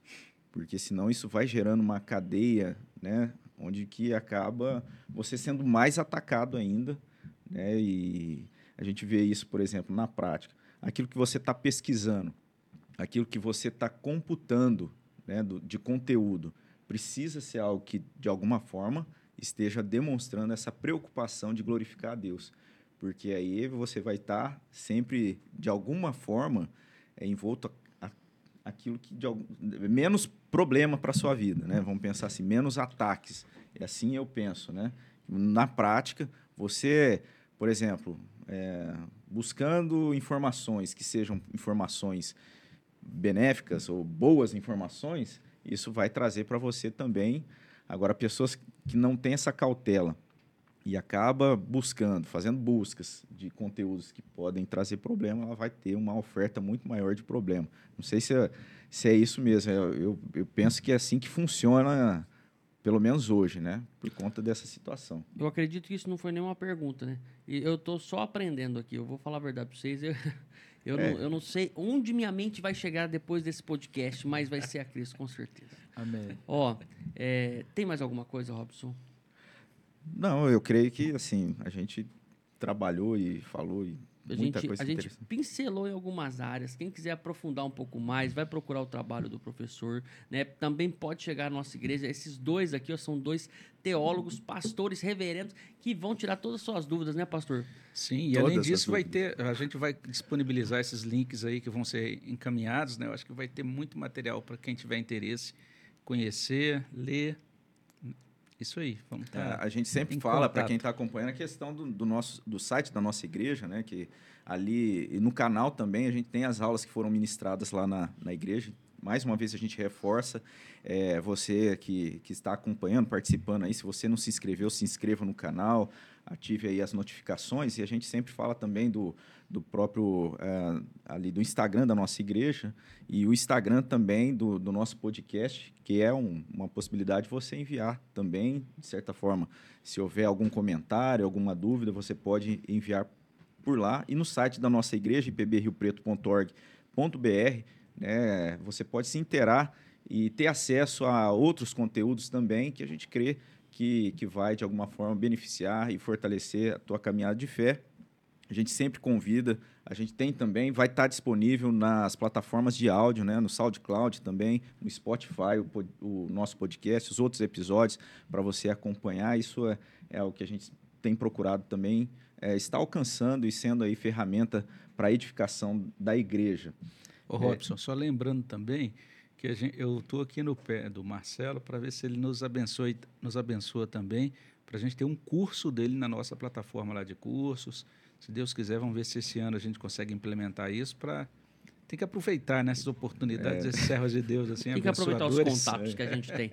Então vai ser mais uma possibilidade ali de ter no site da nossa igreja. Isso, então, esse, se Deus permitir. Estamos professor aí, Marcelo. Vamos ver como é que vai ser. E sempre que quando tiver para cá, né, tiver aqui em Rio Preto, passar por aqui pelo podcast, trazendo alguma novidade, trazendo algumas coisas novas também, será muito bem-vindo, viu, professor? Bem, nunca, nunca vai ser um desprazer vir a São José do Rio Preto, é. né? Família aqui. É. Sempre Ótimo. vai ser uma alegria. E foi um grande presente, né, pra gente, Puxa, né, esse período é todo, demais. Natal, né, nos é. presenteou. e o nosso podcast tem essa é, sempre que a gente assim tem um convidado, a gente recebe e reconhece isso como bondade de Deus, como um presente de Deus, a gente Amém. ter essa oportunidade. E uma forma da gente retribuir é presenteando, é. né? É essa forma.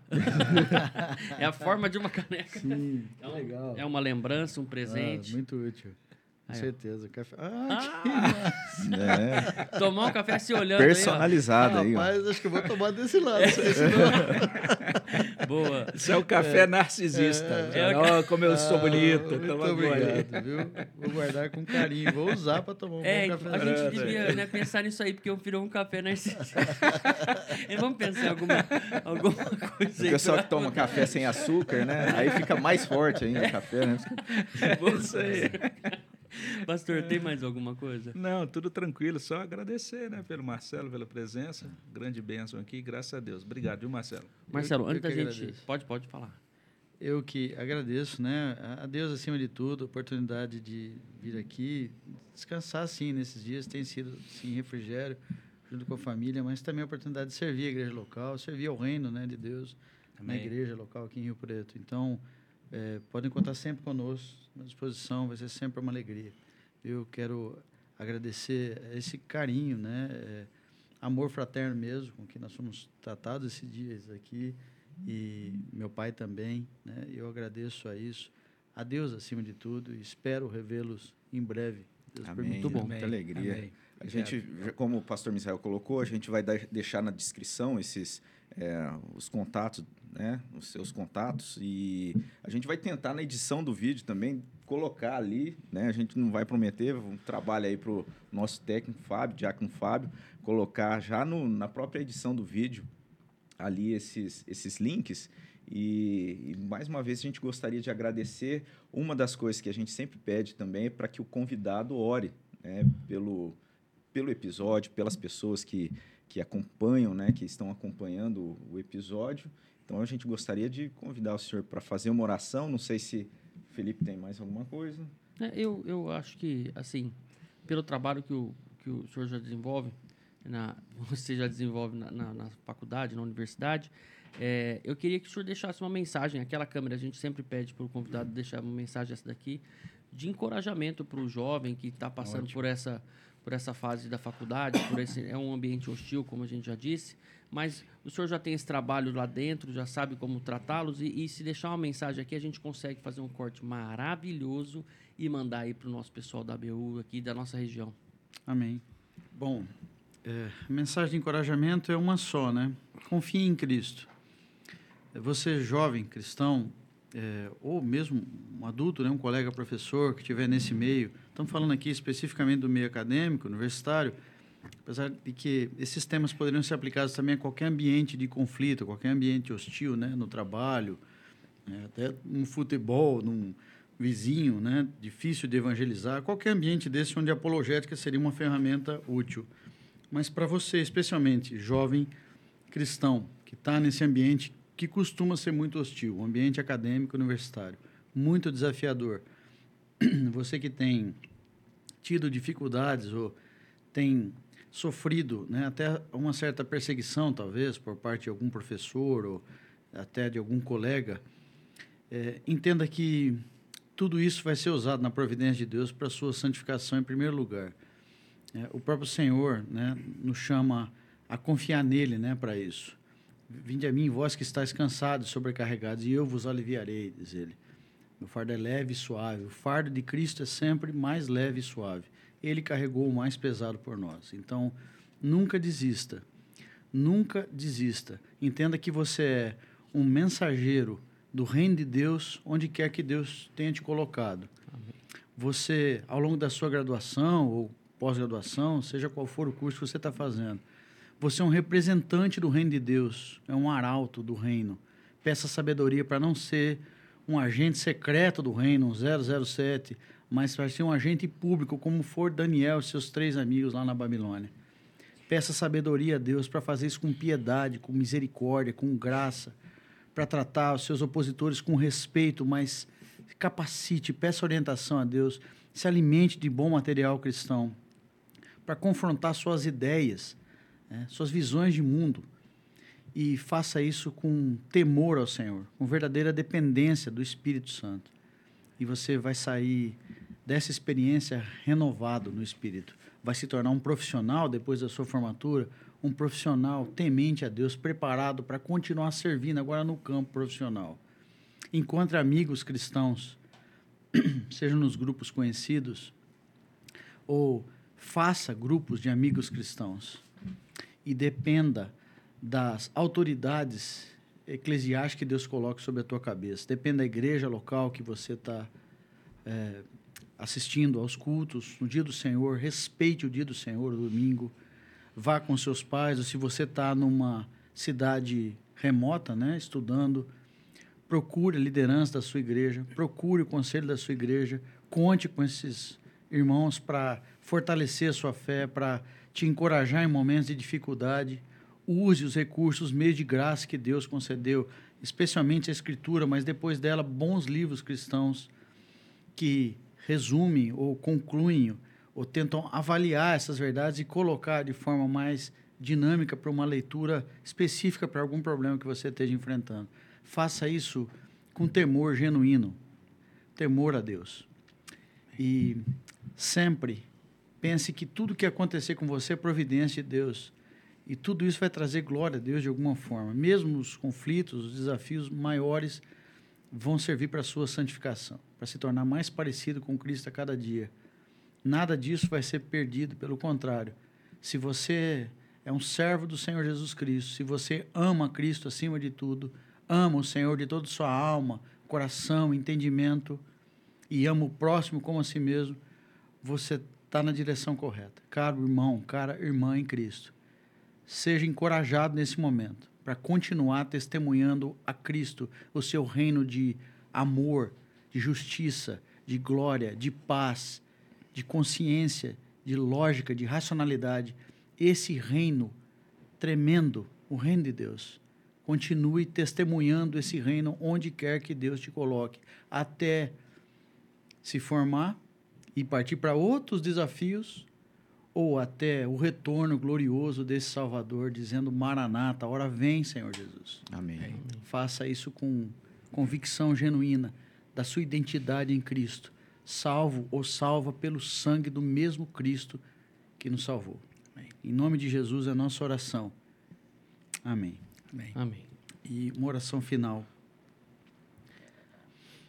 Senhor, nós só podemos te agradecer, entendendo que o Senhor é o Senhor de todas as coisas, de cada uma das vidas aqui presentes nesse podcast e na igreja local. Agradecemos pela oportunidade, o Senhor, ter nos dado esses dias de descanso aqui, de férias, e ao mesmo tempo nos tornar aptos para o serviço cristão, para servir ao teu reino aqui na igreja local, no podcast. Que, segundo a tua vontade soberana, possamos fazer isso mais vezes para a tua glória sempre para apenas o teu nome ser exaltado, a tua majestade ser magnificada em nós e entre nós. Amém.